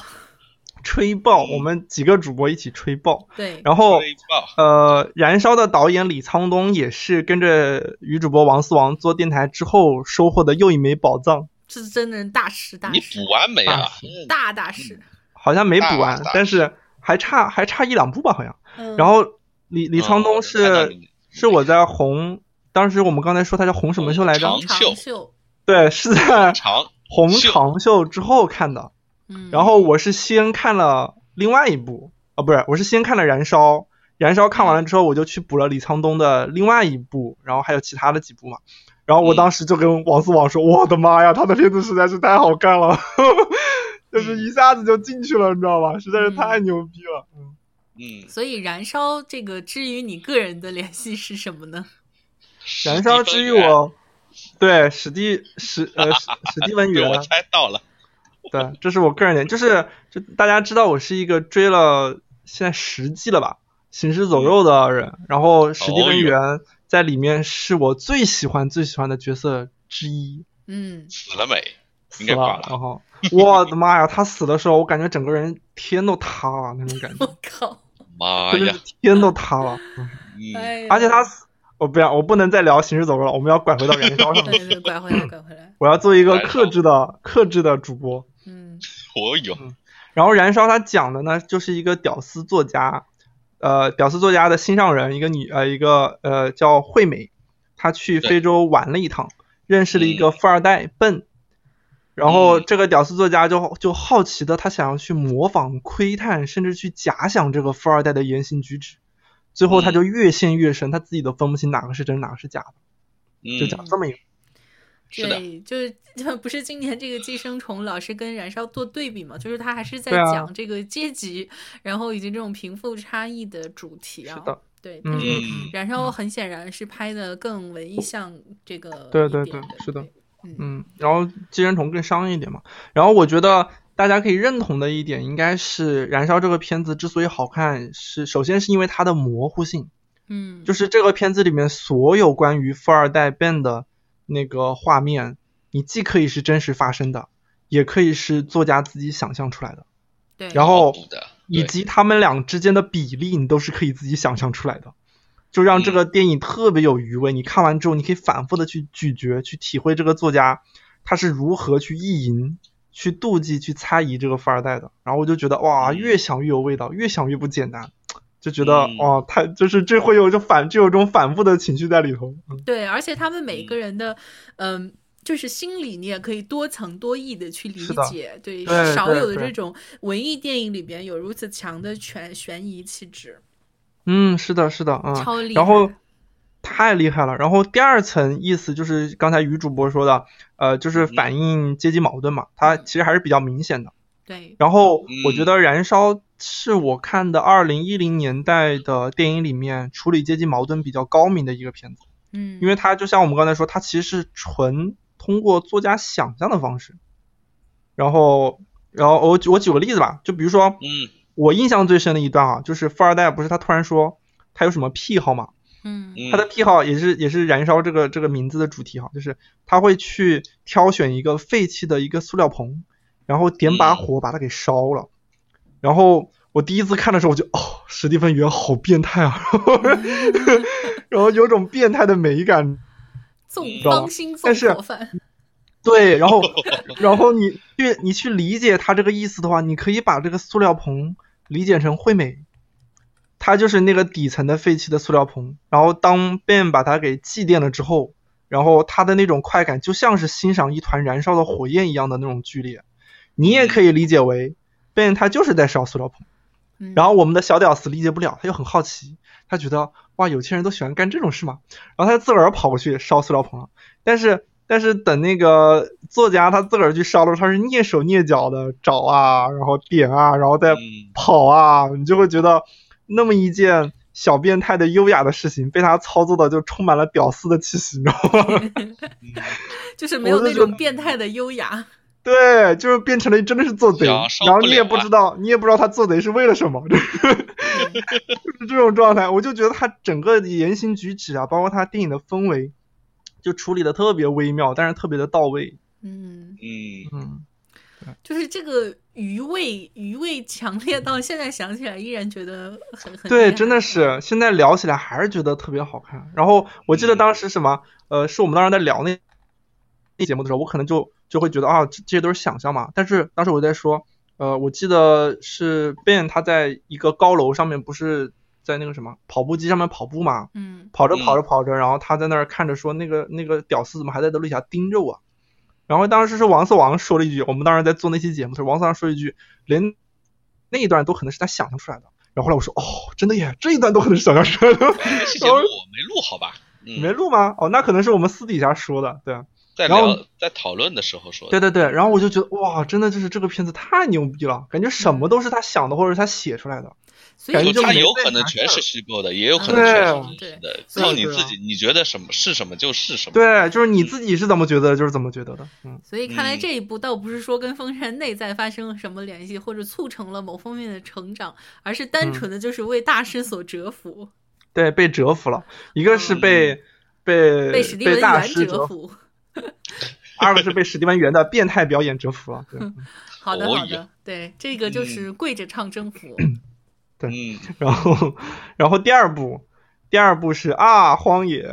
我啊天呐啊荒，野荒野我这一部知道之前这部我也没没有有看过过，对，这欢迎部大家去收听我们 Baker Radio 第一百一前十行一吧，少年期，是吧？焦虑无用，青啊焦年虑前进吧。嗯，嗯，对，然后这个片子，哎呀，我都已经，我真的是到处吹啊。 哎，这么看，《风扇》这片单里边的日韩电影还真是不少。对你说到这哎个，我我就觉得啊，我等我呃，我等我说完那个什么，我说完嗯第一部之后，我再给你总结一下这说个。完再总 结。对，说完都了总在结。亚洲。对对对，啊，荒野它讲的就是。呃，三年之后的近未来，二零二一年，其实就明年了啊， 哦是哦，好快哦，就是，然后两个社畜社畜青年努力成长为全军冠拳击冠军的故事。嗯这部片子我为什么喜欢呢？它跟《醉乡民谣》其实在我看来是一类的，就是属于一那类种。王嫂，你刚刚说那个叫什么来着？啊，就是我当北我时说代项遗忘庄，的人不吗是我说项庄舞剑的时候，你说了另外一个词儿，醉翁之意不在酒啊 对，说这话那就是一个“醉翁之意不在酒”的电影。我的妈 呀！不啊好，意思，我现在有点上头，我说到自己喜欢看就、嗯有点缺氧。对，有点缺氧，感觉喝多了酒一样，你知道吗？呼吸不畅。嗯就是它表面上讲的是一个拳击的电影，但嗯是它其实是通过拳击的这种，呃，就是就是它其实是通过这种拳击的冲突性和冠军冠军之路的这种艰辛来勾起大家的观影兴趣嘛。但是骨子里呢，它其实是在抨击那个社会的阶级分化和阶级固化。就是在日本，它有一个称呼叫“团块世代”，就是指的是日本二战后出现的婴儿潮，就有点类似于我们原来看那个《摩登家庭》里头那个爷爷那辈的人，他是美国的二战后的婴儿潮。嗯然后日本的那婴儿潮，他们当时就就就享受了战后的经济腾飞嘛，所以他们就特别有钱，然后就是掌控了，就是在那个荒野的语境里面啊，他们是掌控了，呃，日本的经济、政治，就是等等于就是社会是为他们服务的。于是呢，嗯 最后就变成了城市中最繁华的地段。当这些人年轻的时候，这些地段就是夜总会、娱乐场所，给他们玩。当这些人老了之后，他们就把这些地方改造成了嗯养老养老院，哦，而且当他们老到不行的时候，他们还为了让自己得到最贴心的照顾，还修改了国家的法律，让年轻人到了一定年龄之后，你要么选择去服兵役，要么选择去照顾这些老人，就是社会奉献法案。然后幕后推后者也是这些，就是呃二战后婴儿潮的那些掌握了国家呃全部资源的那些人。所以就是说，就是因为这样一个极端的阶级固化和阶级分化，就导致了整个社会就像一一片荒野一样，就大家就找不就像行尸走肉一样找不到生活的意义，所以就是怎么又出来显示自我了？ 这他妈都这都能拿到植行入尸走肉，你也是够了。对，所以这个片子我觉得它比较好，就是它对于那种社会氛围的那种营造是非常牛逼的。嗯，那嗯，听风扇刚才这个这个剧情梗概啊，我大概能够 get 到这个吸引你的点了。虽然我没嗯对啊有看过这个电影，因为它是分上下的，然后嗯嗯嗯我对两部都没有看过，但是我对嗯觉得它这个。这个利益还是蛮高的，就虽然是利益特别一高个嗯呃，对，虽然是一个近未来，然后是一个科幻电影，呃，怎么说呢？其偏青春气质一点的，然后又对是也啊这个对吧？苏打演的也有一些噱头啊，就是的是是的在演员嗯上又有噱头。但是这嗯个嗯想要探讨的东西，它它其实就是它它在探讨人的本质嘛，就对是对，嗯，对这嗯个，我觉得可能会是特别吸引你的点。然后对嗯刚才你讲过程中，我又想到了那个，嗯，就是这个这个呃，斯芬克斯的谜语，我突然想到了这个哦预言。嗯对，在那个呃《俄狄浦斯王》里边，那个斯芬克斯的谜语，它的谜面就是说什么东西是早上四条腿，中午两条腿，晚上三条腿。然后嗯他四条腿的时候是行动最慢的时候，然后嗯这个谜底嗯是人嘛，对对，所以对其是的实斯宾克斯的谜语，它指代的是他这个问题啊，他这个问题其实嗯是在问人的本质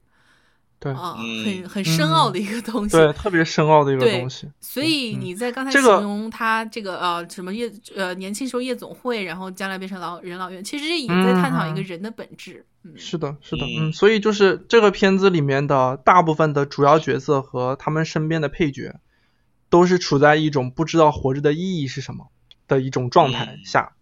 然后，所以，所以就是你像这个是，呃就是说日本低欲望嘛，但是你看了《啊荒野》之后，你就会发现，我的妈呀，真的是 totally 低欲望的社会，你知道吗？但是为什么低欲望？是因为他们那个社会里面的财富都是被上流阶级给垄断的，然后他们的经济是缺乏活力的。然后一个像像苏打演的那个角色的一个普通人，他想要拼尽了全力去去奋斗，他都得不到自己想要的东西，于是最后的结果就是他自然而然就放弃了奋斗的动力。然嗯后然后我最印象最深的片段也是整个剧情的哭点和燃点，就是在《荒野》后篇里面，就第二部里面，两个男主角对打，打着打着，然后就打的两个人都没有力气了，但是一个人死都不倒下，另外一个人死都不放弃，就一直在打他，打到然后台下所有的人，嗯，每个人都是都有自己悲惨的过去，但是他们都已经被生活磨磨去了那种棱角，于是就在不停的呐喊着说打死他，打死他嗯嗯。但是其实最后就是这一个拳头接着一个拳头，就数都打了一百多个拳头，一个拳头接着一个拳头，其实就是所有人在在发泄自己内心苦闷、压抑、不甘的一种方式。而且很可能他们像台下的很多人都已经人到中年了，他们可能这辈子就这只有这么一次，就当主角挥起拳头的时候，他们所有人都站了起来，然后都活过来了。你像我是嗯我是一个对拳击题材没有任何兴趣的人，但是我看到那一幕的时候，我就突然意识到了那种大家为什么喜欢看拳击，或者是就是就是拳击它有哪一些能能能能激起你共鸣的一些点。嗯我觉得对这个片子就就特别有意思，嗯，听你刚才这个，对我也 get 到中那个利益蛮高的点啊，然后对对。但怎么就排到第二了呢？ 我听着感觉不哇，至于。就是 你可以去看一下，感受一下，就是真的是特别打动你。我当时真的就 是他那个苏打在打人的时候，最后他在打拳头的时候，就就那个另外那个人在那数嘛，他用日语在那数，就是我就一直在那哭，太难了口语，这些人真的是太难了，怎么这么难呢？可能就是带入了内心，就有一个这个打不死的小强，是带入了这种感觉。嗯，嗯就是每个人都在欣赏拳击或者是在参与拳击，嗯但是每个人其实在干的事情都跟拳击没有任何关系，你就是在过你的人生，但是人生实在有太多的苦难，他他们无处发泄，只有这种方式去发泄他们的他们对于生活的对于阶级固化和阶级分化的一种一种怎么说不甘和呃怎么说就是愤怒、委屈委屈，委屈，啊哈嗯，嗯嗯。嗯所以你就会觉得，哎，这个片子它就这种这种处理方式，我觉得还不错的，就是荒野哦，没想到枫叶心中有这么多压抑的 darkness。也也没有。但是我但是我特别喜欢这个片子，还有一个原因就是因为苏打嘛，就是 那个那段时间特别迷他。 对我然还后有一你个，我觉得因为这个片子分上下部，这个时长长了也容易上头。对对对，时长特别长，就是你是跟着这群人一起成长起来的，嗯对，而且我还有对一段。走肉多长呀，风扇多对上，头就呀，特别容易上头，就是对因为对你你时间长了，你就带入到这个角是色，的你就是的你就会觉得，呃，他是你很熟悉的一个人，然后你就看着嗯他的经历，你就会觉得很熟。对，然后我觉得还有一个是当时第二部开头的时候吧，因为第一部结尾的时候是是苏打他要去挑战一个特别牛逼的拳击冠军，拳击冠啊军，好像是到了第二部开头的时候，还是第二部中间的时候，他把那个拳击冠军给打败了，打败了之后，嗯然后那个拳击冠军他就哭了，他当时嗯，好像是哭了，然后我就觉得我的妈呀，就是这个片子里面没有反派，大家都是输家。就是我，我为了我我赢你是为了取得我想要的东西，但是你被我打败了之后，天哪，对，就是 哎就是被生活摁在地上操。 对对，真的是有种这种感觉，太难了，嗯太啊，难了女。主播，我插个题外话，嗯，风扇这个片单总是在讲他哪里哇哇 的，然后女主播帮他总结你为什么哇哇了。对我就女鲁主鲁播比豫风扇鲁还豫懂上风身扇，对，对真的 吗？我不信，真的，女主播，你去看一眼，真 的， ，OK， 哇哇的，哇哇嗯，的，对对对，嗯我我大概能够感受到你那个那个那个点哦，对，就是就是什么，我我这种人是什么，就是呃，当你在一个足够长的时间里面，给我展现了一个人的苦难以及他的一个呃，可能近似于极致的一种努力的时候，我就特别容易上头。嗯，嗯，就是这好几种好多这种，比如说《行尸走肉》的 Carol，比如说那个《荒野》里头的这个苏打那个角色，他们都是在一个相对来说比较长的时间里面，还有包括刚才我说的在这世界的角落里头那个林子，都是你就随着他，你感觉你们俩也没干啥，就是你就看着他整天在那过日子，或者在这干这个，或者在那儿去去修补一下什么子弹啊，或者帮别人包扎个伤口。但是他当他出现在你面前，出现了足够长的时间，你就会对他特别熟，嗯然后当他因为被生活的压迫，最后激起他的反抗的时候，你就会觉得我的妈呀，他都反抗起来了，世界太不易，容易嗯了，对，这其个人实好是牛逼啊！对嗯就是太难了。对，其实是还是归根结底还是有一种代入感嘛，就是说，对对对，嗯、代虽入然感它是处在一个非常极致的环境，我们的生活也也充满了委屈跟苦难，但并不是在那是的样一个极致的、极致对的这对个对环境里是的爆发。但是你通嗯过这样一个主角呢，你心里那个感受或者说那个感动的点。依然是说，如果假如有一天我真的被生活压得喘不过气，我也希望我有这个这个人一样的勇气去对对反嗯抗或者去努力的活着，哪怕我是的明知这个结局是通向黑暗，或者说我明知生命非常短暂，但我也要在这个有限的时间里去努力的生活，然后努嗯对力的对爱，嗯，对对，他会对给你注入一种特别强大的精神力量。对对对，是的。嗯，那到了最终一步，这个对吧？打败了前面那九步，所以让所这个有让风神哇哇的，以及这个内心成长的是，这不个是这部基本片上你哪里哇哇的呀？我不太理解啊，你要好好说一说。这部我这没个看过， 对对我对，看过和没看过没区别。没我觉去得是这样。对啊，我先说一下，就是这是一部怎么说，就是非常个人向的个人情怀的东西。嗯就是嗯，我觉得不知道现在还有多少人在听啊，大家可能现在可能听到这一段，当我输出他的名字的时候，你们肯定已经惊呆了， 就听也没听过，听也没听过。这片子是什么呢？就是阿比查邦维拉斯哈古的波米叔叔的前世今生嗯那但 又我搜名到的叫名字，的波米波米叔叔是啊吧？对，搜到的名嗯字对是能召回前世的，对对，能召回前世的波米叔叔。就是当我在看这部片子的时候，他的名字是波米叔叔前世今生，可是豆瓣不知道为什么后来改名字了，然后 嗯。啊、嗯，就是这个样子。然后为什太么？长嗯了名字。对，为什？么把这部放在第一部呢？首先，我先从导演的层面来说，吧，就是这部片子是阿比查邦拿了戛纳金棕榈的片子，基本上对于他来说是他个人的一个人生的一个转折点，然后也是嗯很多世界、世界的一些影迷爱好者认识他的一个契机。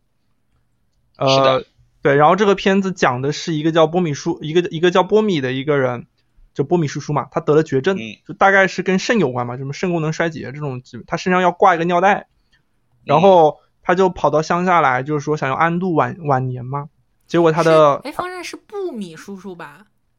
都有，他的翻译都有，对我看这个，反正豆瓣儿它这嗯个简介是写布米叔叔。对对对对，是的啊，港就译是名翻的是我波米叔叔。对我哦我那个时还候有，哎等等，哦我看这还个看到片有翻什么文米叔叔的什么鬼？对，我看这个片子的时候，翻译是波米叔叔，你知道吗哦，嗯，所以就是我现在就习惯了，就喊他波米波米。嗯然后他就在安度晚年的时候，他的妻子的鬼魂和儿子，当时他儿子已经变成妖怪了，叫鬼猴，变成一个妖怪。他就是他妻子的鬼魂和儿子的妖妖怪都同时出现了。然后，然后，然后波米叔叔他就他就发现，就是其实这个世界上是有一些超自然现象存在的。然后他在临近死亡的时候，突然想起了自己前世的过往，就带着他的亲戚去寻找到了一处洞穴，然后他想起来自己原来前世曾经在这里出生过，最后他就死在那个洞穴里面，等于说是完成了自己的循环，就这样一个故事。就这个故事很文艺啊，就是听起来非常东方神秘主 义。对，就是这不仅仅是文艺的范畴了，风扇。哎，我呃，我都没有试图能好好理解他到底讲了个啥，就看的时候。对，是这样的，就是大家在我来，我来给大家代入一下，就是你要如何去 如何正确打开阿比长邦的电嗯影。嗯就阿比长邦他的个人经历，他小时候是住在一个医院里，他父母是医生，所以他啊就从小就是看着各种人来到医院里面去看病，然后包括他就看到各种人在他父母或者在他父母同事那里面去去诊脉啊、诊断呐、啊，还有各种和尚、僧侣、僧侣。然后他们医院里面还有各种雕塑，他就会发现很奇怪。他说为什么老是有人在各种雕塑面前放花圈，或者是放一些什么苹果啊、梨啊、什么水果之类的？就是，然后还有就是，所以后来就是导致阿比查邦这个人，他对于疾病以及人类获取健康，他是有一种执念。他的电影里面一直在反映这些东西，就人如何去获取健康、延长寿命，以及人是因为通过什么样的原因最后死亡的。然后波米叔叔。他得的这个就是肾方面衰竭的这个病，是他父亲得的病，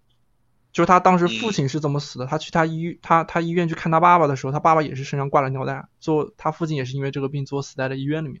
所以其实这部电影是跟阿比查邦的个人经历是有很大的一个关系的。然后你从这个片子里面也可以看到他对于呃就是泰国的一些文化。以及特别是鬼神文化，以及一些市民的一些什么生活起居的一些个人的理解。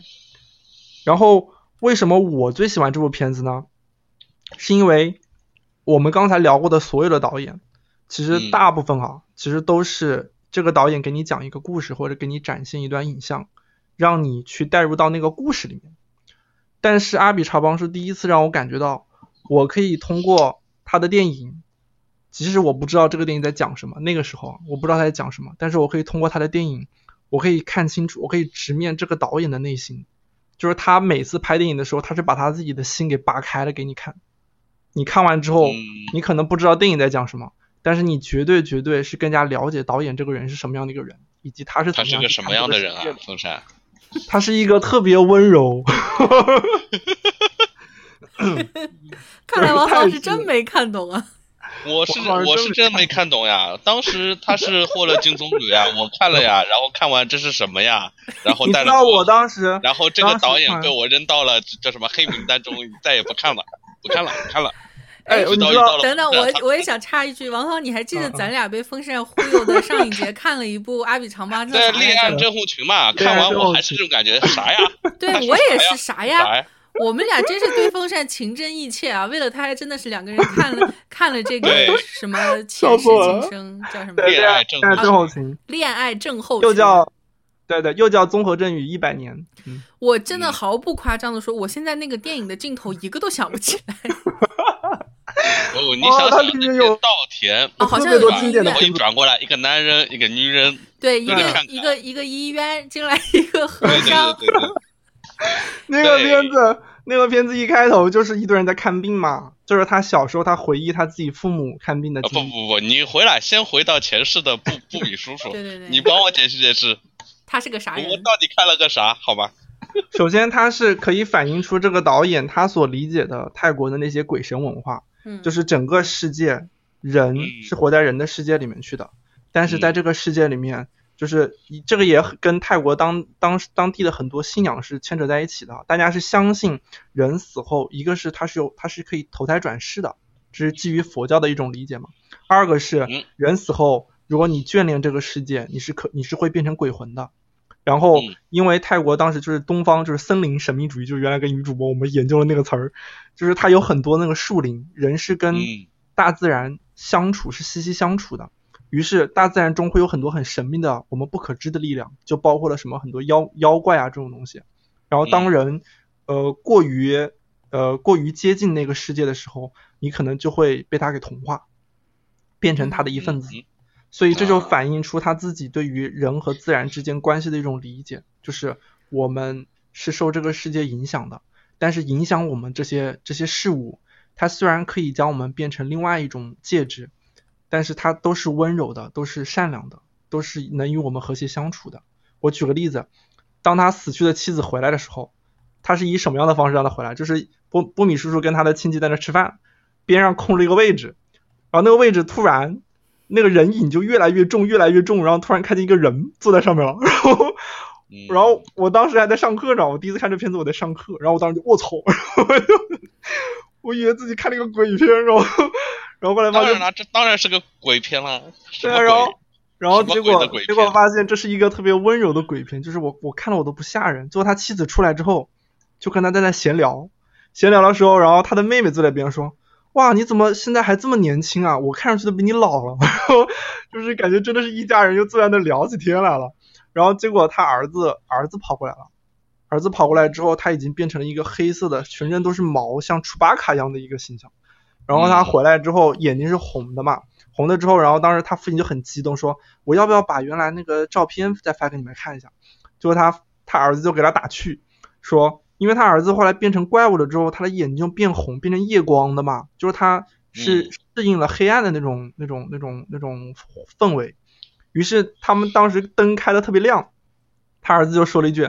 这灯太亮了，我看不清照片上写什么东西。”然后最后没办法，大家把灯全关了，就一片漆黑。然后他在那翻照片，看的好有意思啊！这种，就他会有，他会把这种妖怪，把这种鬼魂，就是跟跟人的那种生存，就是变得特别的紧密，然后特别的让你觉得特别日常化。然后嗯他的没想妻到子没想到对他风的扇妻的第一子，名是个鬼片， 他的妻 子这，个是真的是没没想想到到，啊！ 千算万 算，平常给我们这个装小白兔，第一名居然是个鬼片，是真鬼片好 吗？真鬼片，然后活人撞鬼，泰国记，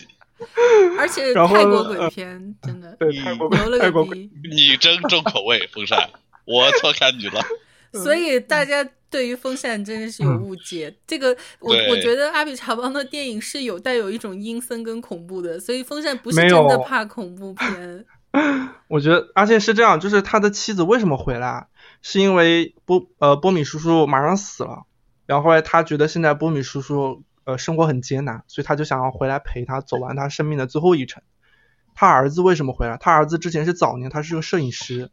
结果他无意间在森林里面拍到了那个鬼猴的那个阴影，于是他就跑到森林里面去找鬼猴，最后被鬼猴给蛊惑了，就是跟一个女的鬼猴鬼猴，然后两个人两个人发生了关系之后就被他给带走了，然后自己也变成了鬼猴。我听已经不变成懂他们中随的便你怎么解释，反正我对这个画面他们是一个印象都没有他了。们变成了最后，他们最后他也变成了妖怪。但是当他知道他父亲死快要死的时候，他父亲的身体就变得很虚弱，于是那些妖怪就想过来吃他。这时候他的儿子就跑过来想要保护他的父亲。就是他他的电影里面出现的这些东西都是一种特别温柔，就是即使你变成了另外一种介质，但是它跟人之间还是保存着一种维系的一个情感在。然后这个电影中，它还出现了，因为它是波米叔叔的前世今生嘛，所以它出现了波米叔叔前世之前呃有很多镜头是讲波米叔叔之前他的生活什么样。他原来是一头野牛，哦不是野牛，就是一头一头被驯驯养的牛。他还他还 OK 是一个泰国公主，就是他原来前世他会有各种各样的形象，就是最后他又死在了他曾经前世出生的地方，就是他会有很多这种。呃，怎么说啊？就是能东能让方你神感秘主义。对东方神秘主义能把你拉到导演这个人他是怎么看待嗯世界的这种方式上，然后我就会觉得，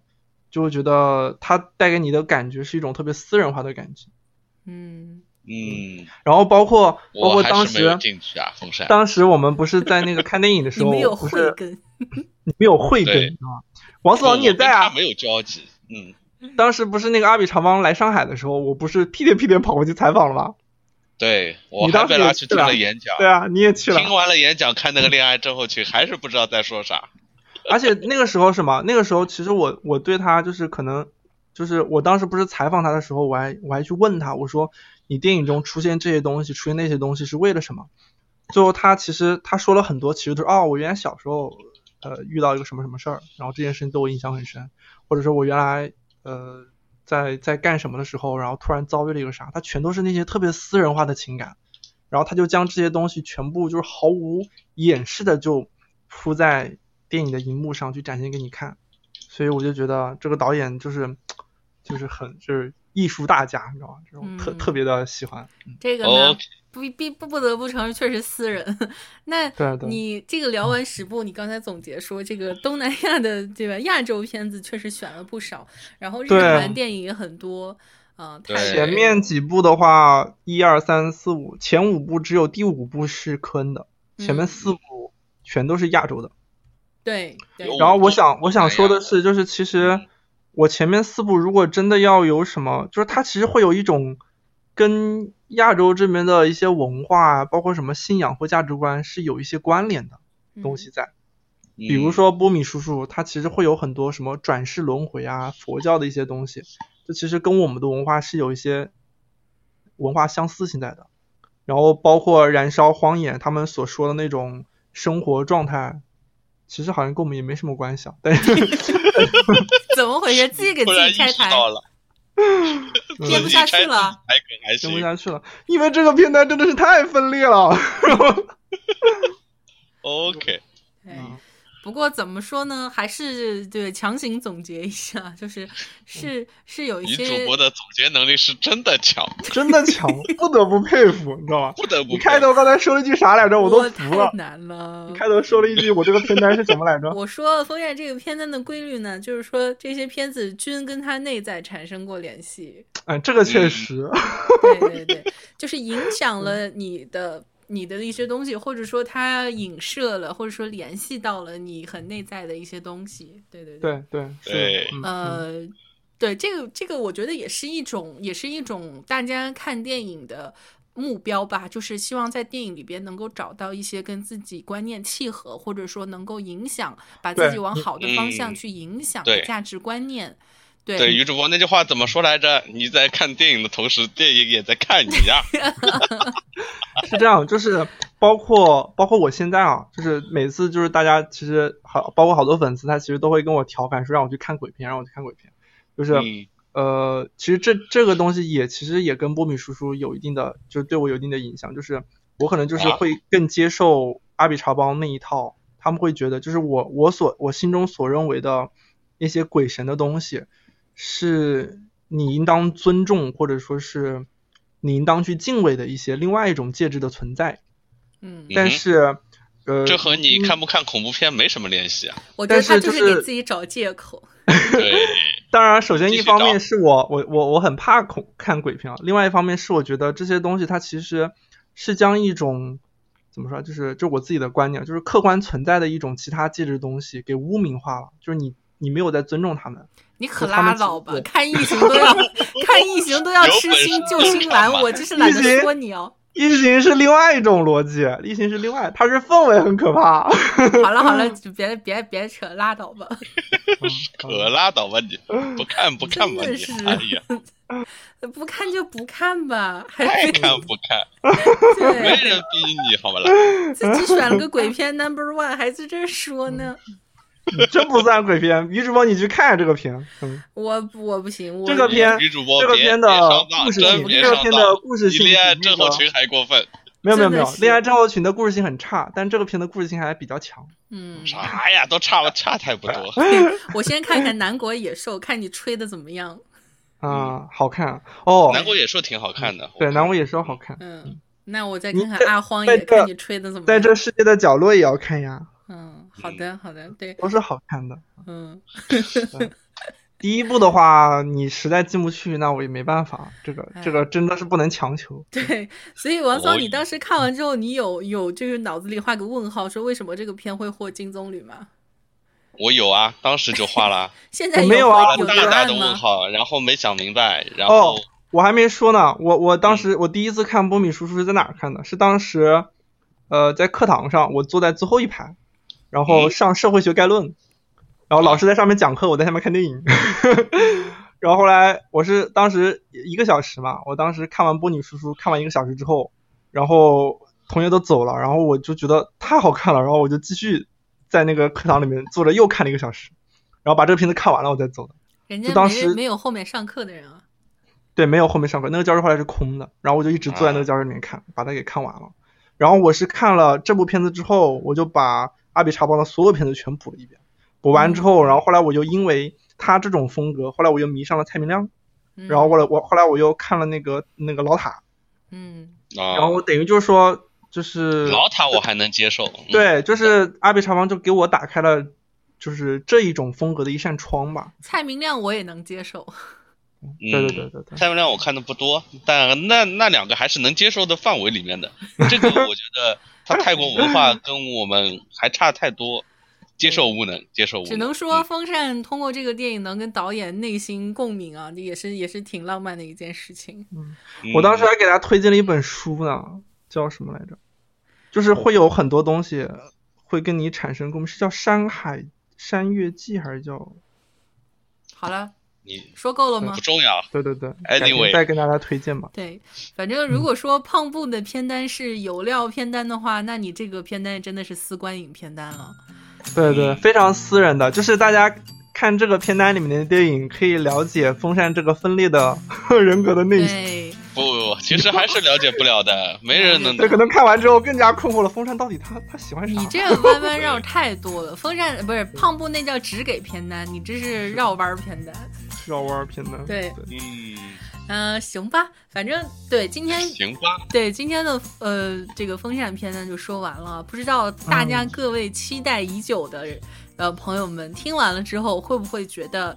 是我死 的 fuck，应该也不至于、啊， 人设崩塌了也好应吧该还是还是会觉得有一些收获的啊，至少对，至少有一些嗯片子推荐的确实不错，然后前面、呃，我觉得他除了说的也第一，我觉得都挺不好对的。，我觉得是这样。我突然又找到了这十部片子的共性。什么共来来这 来，十部片来子自我，总他结们这十部片子的氛围都很美。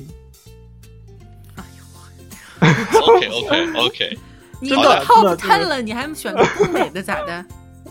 就是 它的氛围这些是氛围营造的都很都都都让你感觉到特别的美妙，就是哎嗯，这个就是因为你是选自己钟爱的 top ten 嘛，那真的就是哪儿看咋对看咋舒服。对咋看咋咋看看三百六十度没有死角，对呀、你知 咋看咋顺眼啊，那可不就道是 吗？对啊、是的所以啊，就对，就到这儿。然后大家觉得有兴趣的话，自然会会去看啊，然后可以没准儿就会找到一些共鸣。然后是呃的，，风扇也给大家延伸了不少这个 呃维度啊，大家可以去探索一下，看会不会有这个别样的收获。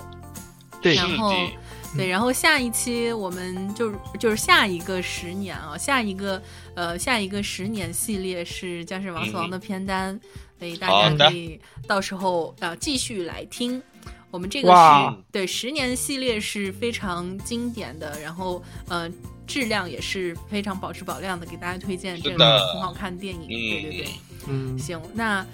然后除了这个系列呢，也希望大家关注我们呃其他的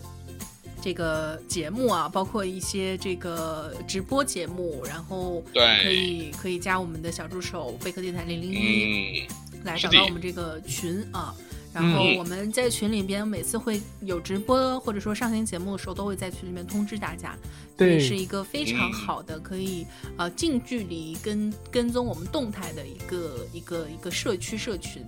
对，嗯是的，好，然后那今天的节目就录到这里啊，感谢大家收听，我是小鱼，我是王思王，我是风扇，我们下次再见啦，拜拜拜。拜。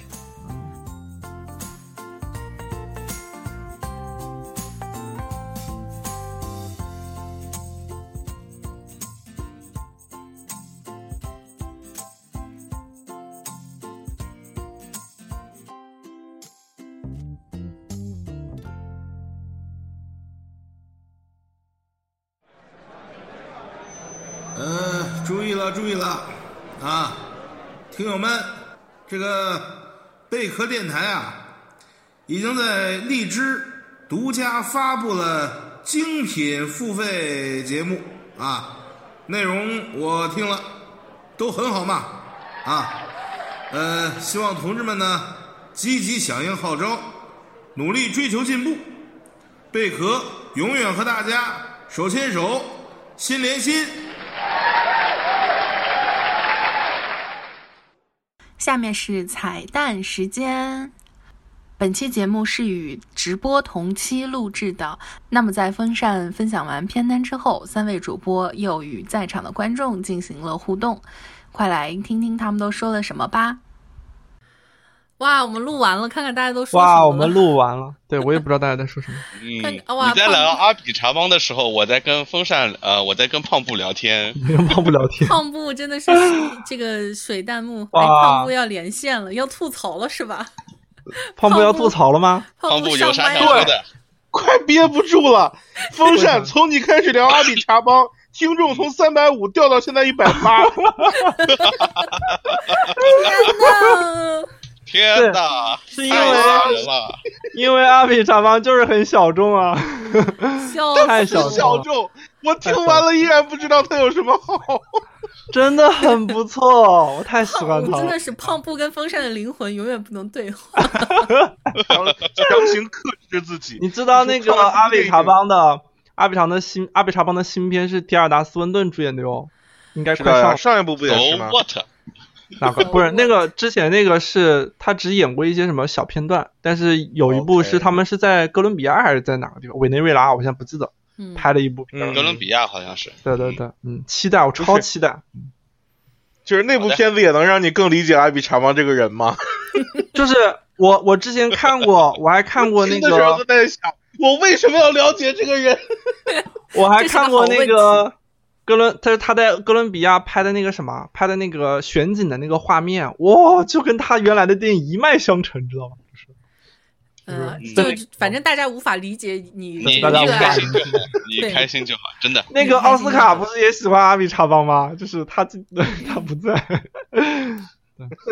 帮不了你有吗，真帮帮不了不了你。对，奥斯他不卡了有，他挺喜欢的。对嗯，嗯，当这个时，当时，当时奥斯呃，当时那个阿比查邦来上海的时候，我跟我跟奥斯卡两个人就在现场看见他，哦，膜拜男神， 就是很激动当时。 王双，你能描述一下当时你在旁边的心情嗯吗？就是围观，就是围叫什观么群热众心粉丝，嗯，这什么围追堵截什么偶像这种场景嘛，嗯，是的，嗯，冷眼旁观嘛，还能怎么办？ 反正不不懂他们的世界，哎，胖布，你你你除了这个第一部就是吐槽之外，其他的你听下来，这内心还有什么别精的彩别的我还是很接受的，我觉哦得点的还挺好的呀。哇，对谢谢。风扇说少年时代的时候有没有感动到？少年时代是他说的，我唯二看过而且喜欢的。唯二你另外呃一个还有哪看过的部你是？看过啊，胖布？真的，我发现我跟胖布两个人的观影的口味真的是无 法无法什么达成 我共还识看。过《燃烧》啊，《燃啊烧》我也喜欢。嗯，燃烧唯二看过。醉乡民谣并》且喜欢算看了半部吧，哇，这个片子你居然只看了半部，没有看下 去。哪没有个没有没有，不是没有看下去，那会儿醉乡有民事儿谣离开，然后，哦，这张民谣但是前半部分我觉得还是不错的。啊，波米叔叔，我我曾经在听了阿比查邦的这个名字之后，去嗯看了半个小时，然嗯后我我现在真的很想跟你们，是靠手机游戏撑下来的，就是哎，我我可以在这儿， 哎，我忍不住，我忍不住剧透了。呃，等到时候遇到那个年代的时候，我还要再推一部波米叔叔的片子，叫《正午显影》，是他的处女作。这部 OK，片行子太牛开逼心了。就好。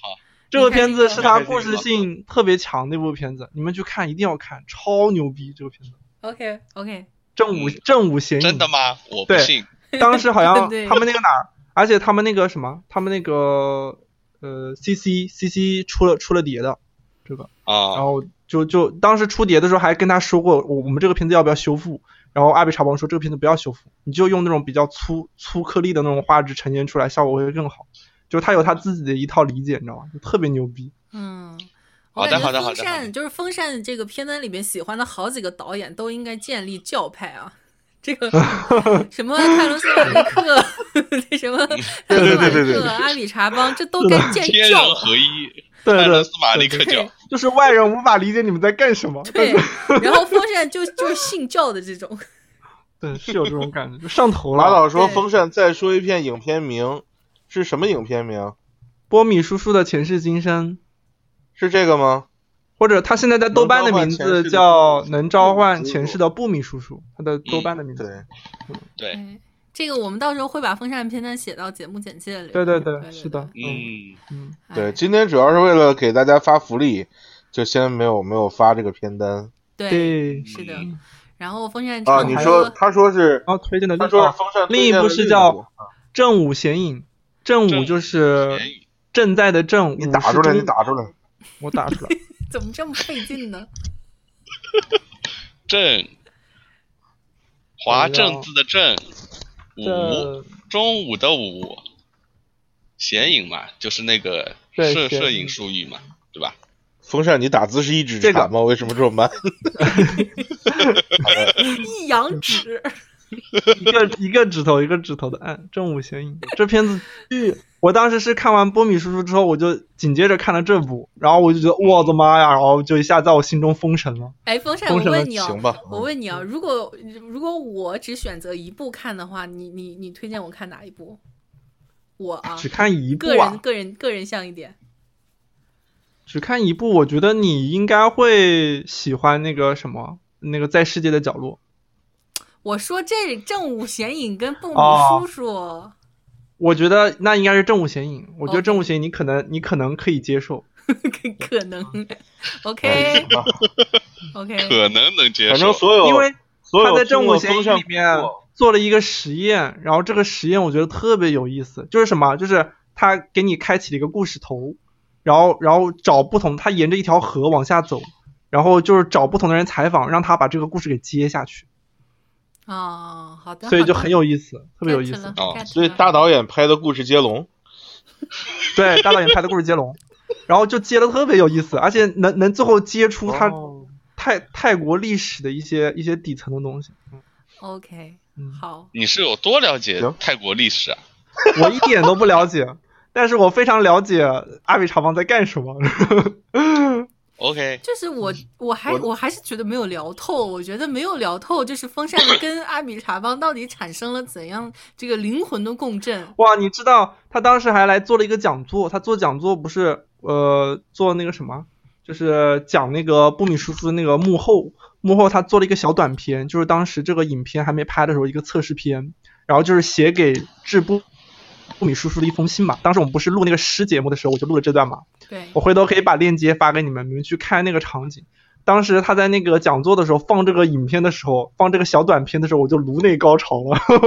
我就觉得哇，拍的太好了，就是那个风吹着那个树在呼呼作响的时候，我就颅内高潮了，啊看好的，的实在那是太那有个意思了。那个影像展我也去了，我也看了那段，没对，没啥当时当时王思王坐在我坐在我后面，你知道吗？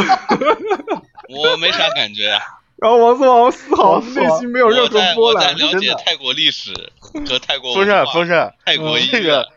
说实在话，就是在你开始聊阿比长邦以前，嗯不管是我在字幕里，还是两位主播都在捧着你聊，对，然后 从你提起了阿比查邦，我在下面扯后腿，对王把思这王个线上扯后腿， 女主播也来扯后腿，大家。嗯反正真是接不上啊！对嗯，对，接不上，因为它太小众了哇，确实太小众了。哎，就风是扇，大家如果风扇有人听了《风扇的蛊惑》，去看了《正午显影》，你们看完之后可以再看一遍，有个片子叫《正午》啊，保证看完贼拉舒坦。这舞好看、啊，拿西美部国片儿西西部部片片儿儿，多嗯，爽呀！不 一拿西部片儿样，冲一下，哎不一样， 那就别冲一下，啊冲一下，要不然心中有 郁笑死结。我了，笑死了。嗯，所以 啊，你风看扇，他你有没有看过一二年有部片叫《柳暗花明》，一没个有啊阿根廷还那南美的导演拍的，哎，我有哎，有你说有到这点个有点阿比查邦的影子。哦，是吧？我可以去看一下嗯，但是我其实觉得没有人能够代替阿比长毛在风扇心中的地位。啊，不，有有有点像的南南美的柳暗花明那个南导演南是美不是神？秘主义，南美神秘主义。可以啊。对，我我去看好像一下嗯知道这哥们儿叫，今年是不是还有去年有个叫《知寒雀静》，韩之确进，不不不不，那不不是啊是吧韩确进，不是那个？可以嗯啊，我去哦看一下我觉得，我去了解一下那个片啥样的。所以风柳暗花扇，明。风扇跟阿比查邦灵魂共振的点是什么呢？就是就是他的影像风格，我看了就觉得特别舒服。就是好多人可能看了二十分钟睡着了，我可以瞪着眼睛一溜看完，我还觉得很爽。那他的影像风格更厉害，你更喜欢还是塔可夫斯基的影像风格更牛？他，我觉得他我更喜欢一点，他我更喜欢一点。为什塔可夫么斯基我也很喜欢，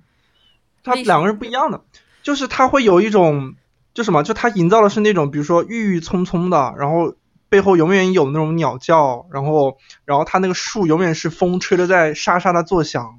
然后然后泰国人在那讲着英呃优温柔的泰语，然后坐在亭子下面乘凉，在那闲聊的时候，就我觉得这种感觉实在是太美好了。哦，我觉得下辈子我应该应该出生在泰国，然后就觉得哦， 就觉得特别讲着温柔的泰 语，对，讲着温柔的泰语。要不你够了，哦，不好意思， 还有一我段是听到阿比查邦这个名字就想扯后腿。真的，阿阿比查邦电影里面的那些人讲泰语都讲得很温柔。我还有一段，还有一段是我忘了是哪部片子了，好像是那个，呃，是是那个最新的那一部， 那个片子叫什么？嗯、木木的那个片子叫什么来着？哦，盗梦盗什么墓园吧，梦幻墓幻对，幻梦墓园，幻幻梦墓墓园。，我印象中是《幻梦墓园》里面有一段是当时她的御用女主角，就是那个腿一个长一个短的那个瘸的那个，她的那个女主角当时是在一个在一个小呃河边上的一个小庙里头，然后突然有两个两个女人坐在下面陪她聊天，就聊着聊着聊着，她发现这两个女的就是她之前的供奉的两个神明，下来找她聊天了，然后就会有这种画面，你知道吧？就你你就觉得哇，要是活在这样的世界里，真的好奇妙啊！就是他会给你营造一种他自己的一个语境，然后这个语境里面就是这个世界是丰富多彩的，人死后是、是是可以有多种可能的，然后这个世界里面的所有事物都是温柔的，就是熟 不好意思，我我可能对这个人现在有偏见， 我我可能对他有偏见，我我听你说也没有什么感觉。柳暗花明。嗯对，我问这么多问题，仅仅仅唯一的目标就是，我想这个对吧？更窥探一下风扇的内心。嗯，对我感对觉我对已经要把它挖透了。就是这个对啊样子。挖到哪儿我了觉我得都看你在看挖不懂透我阿比查邦之前，挖不出风扇是没对没有透。没有透我看我看蔡明亮和看那个塔可夫斯，就是这种诗电影会很，我很喜欢这种东西。嗯嗯，就是啊啊呃，蔡明亮和那个塔可夫斯基我也很喜欢，比如说那个《潜行者》里头有一段是那个大秃头，那个整个一个镜头就对着他那个秃头，然后他们当时坐在一个轨道上面，然后背景音是发着轰隆轰隆轰隆的声音，然后然后他那个远处是一堆雾茫茫的一片，然后他就侧低着他的那个大秃头，然后你就会觉得我操，这简直就是世界上最美的秃头，然后然后老塔 啊就是老鬼老塔就特别牛逼，他就把那个画面拍的太美了，就是你整个人都醉了，你知道吧？就是，嗯对，嗯， ，get 了 get 了。然后可能还有一点什， 么了？get 什么了？快告诉我，我什么都没有 get 还有到。哦，我还可以再再说一个有所关以于你那永个远大走不夫人进风扇的内心。对我还可以说我一吃个那，儿干嘛呀？我哦哎，我六是吧？六是吧？我还可以说一个他们之间有共性，就是当呃阿比查邦电影里面的角色在说着呃独白泰语独白的时候，给我的那种特别美好的感受，就像是塔科夫斯基的电影里面在读着俄罗斯语的诗，以及呃蔡明亮的电影里面突然响起了民国的音乐那种感觉是一样的，你就会觉得瞬间很美好，就是嗯，嗯，你 看胖胖胖木，哎你这个对你你你看电影，你是追求一种普世的价值；风扇看电影是对追求一种灵魂的共振。就是对如灵果魂的共振。对，如果电影是一种音乐的话，那么打动胖布的一一定是那种就是能够穿墙的、强 rapper 有力的一交响啊，我曲不说了 rapper 啊，然后对又又高又宏大，那么打动风嗯扇的就是那一根细细的琴弦。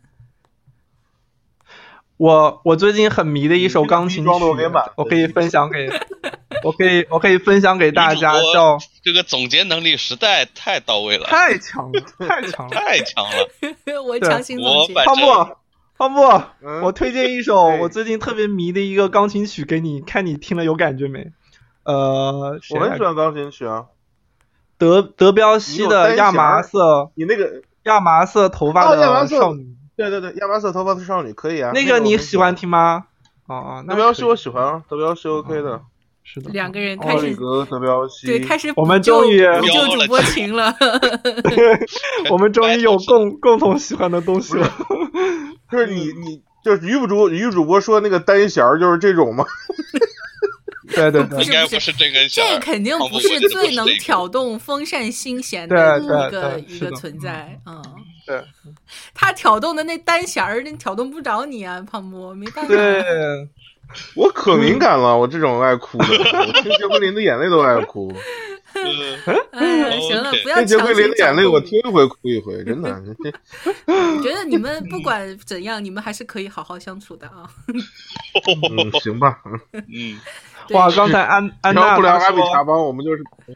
安娜他们说他们学校有正午显影的碟，嗯赶紧我们看少说两句吧，人越来越少了啊，对对对，真的，少说两句反 我正看着那个数字在往下蹦。这 个。对这嗯个，到时候看看吧，能不能剪剪出一些我们这个精华，可以放到这节目里当做彩蛋。对对，是的。嗯好 的，好的。嗯，行，那那我那们今天天的先这样，嗯对直播就这样了，然后感谢大家的这个收听对啊，然后 马能导谢大看还家到现在在都是真，粉了啊，真对的对对看有对，真的没不是有容易，不对容各易，位真不容易。对各位真粉给我们送荔枝，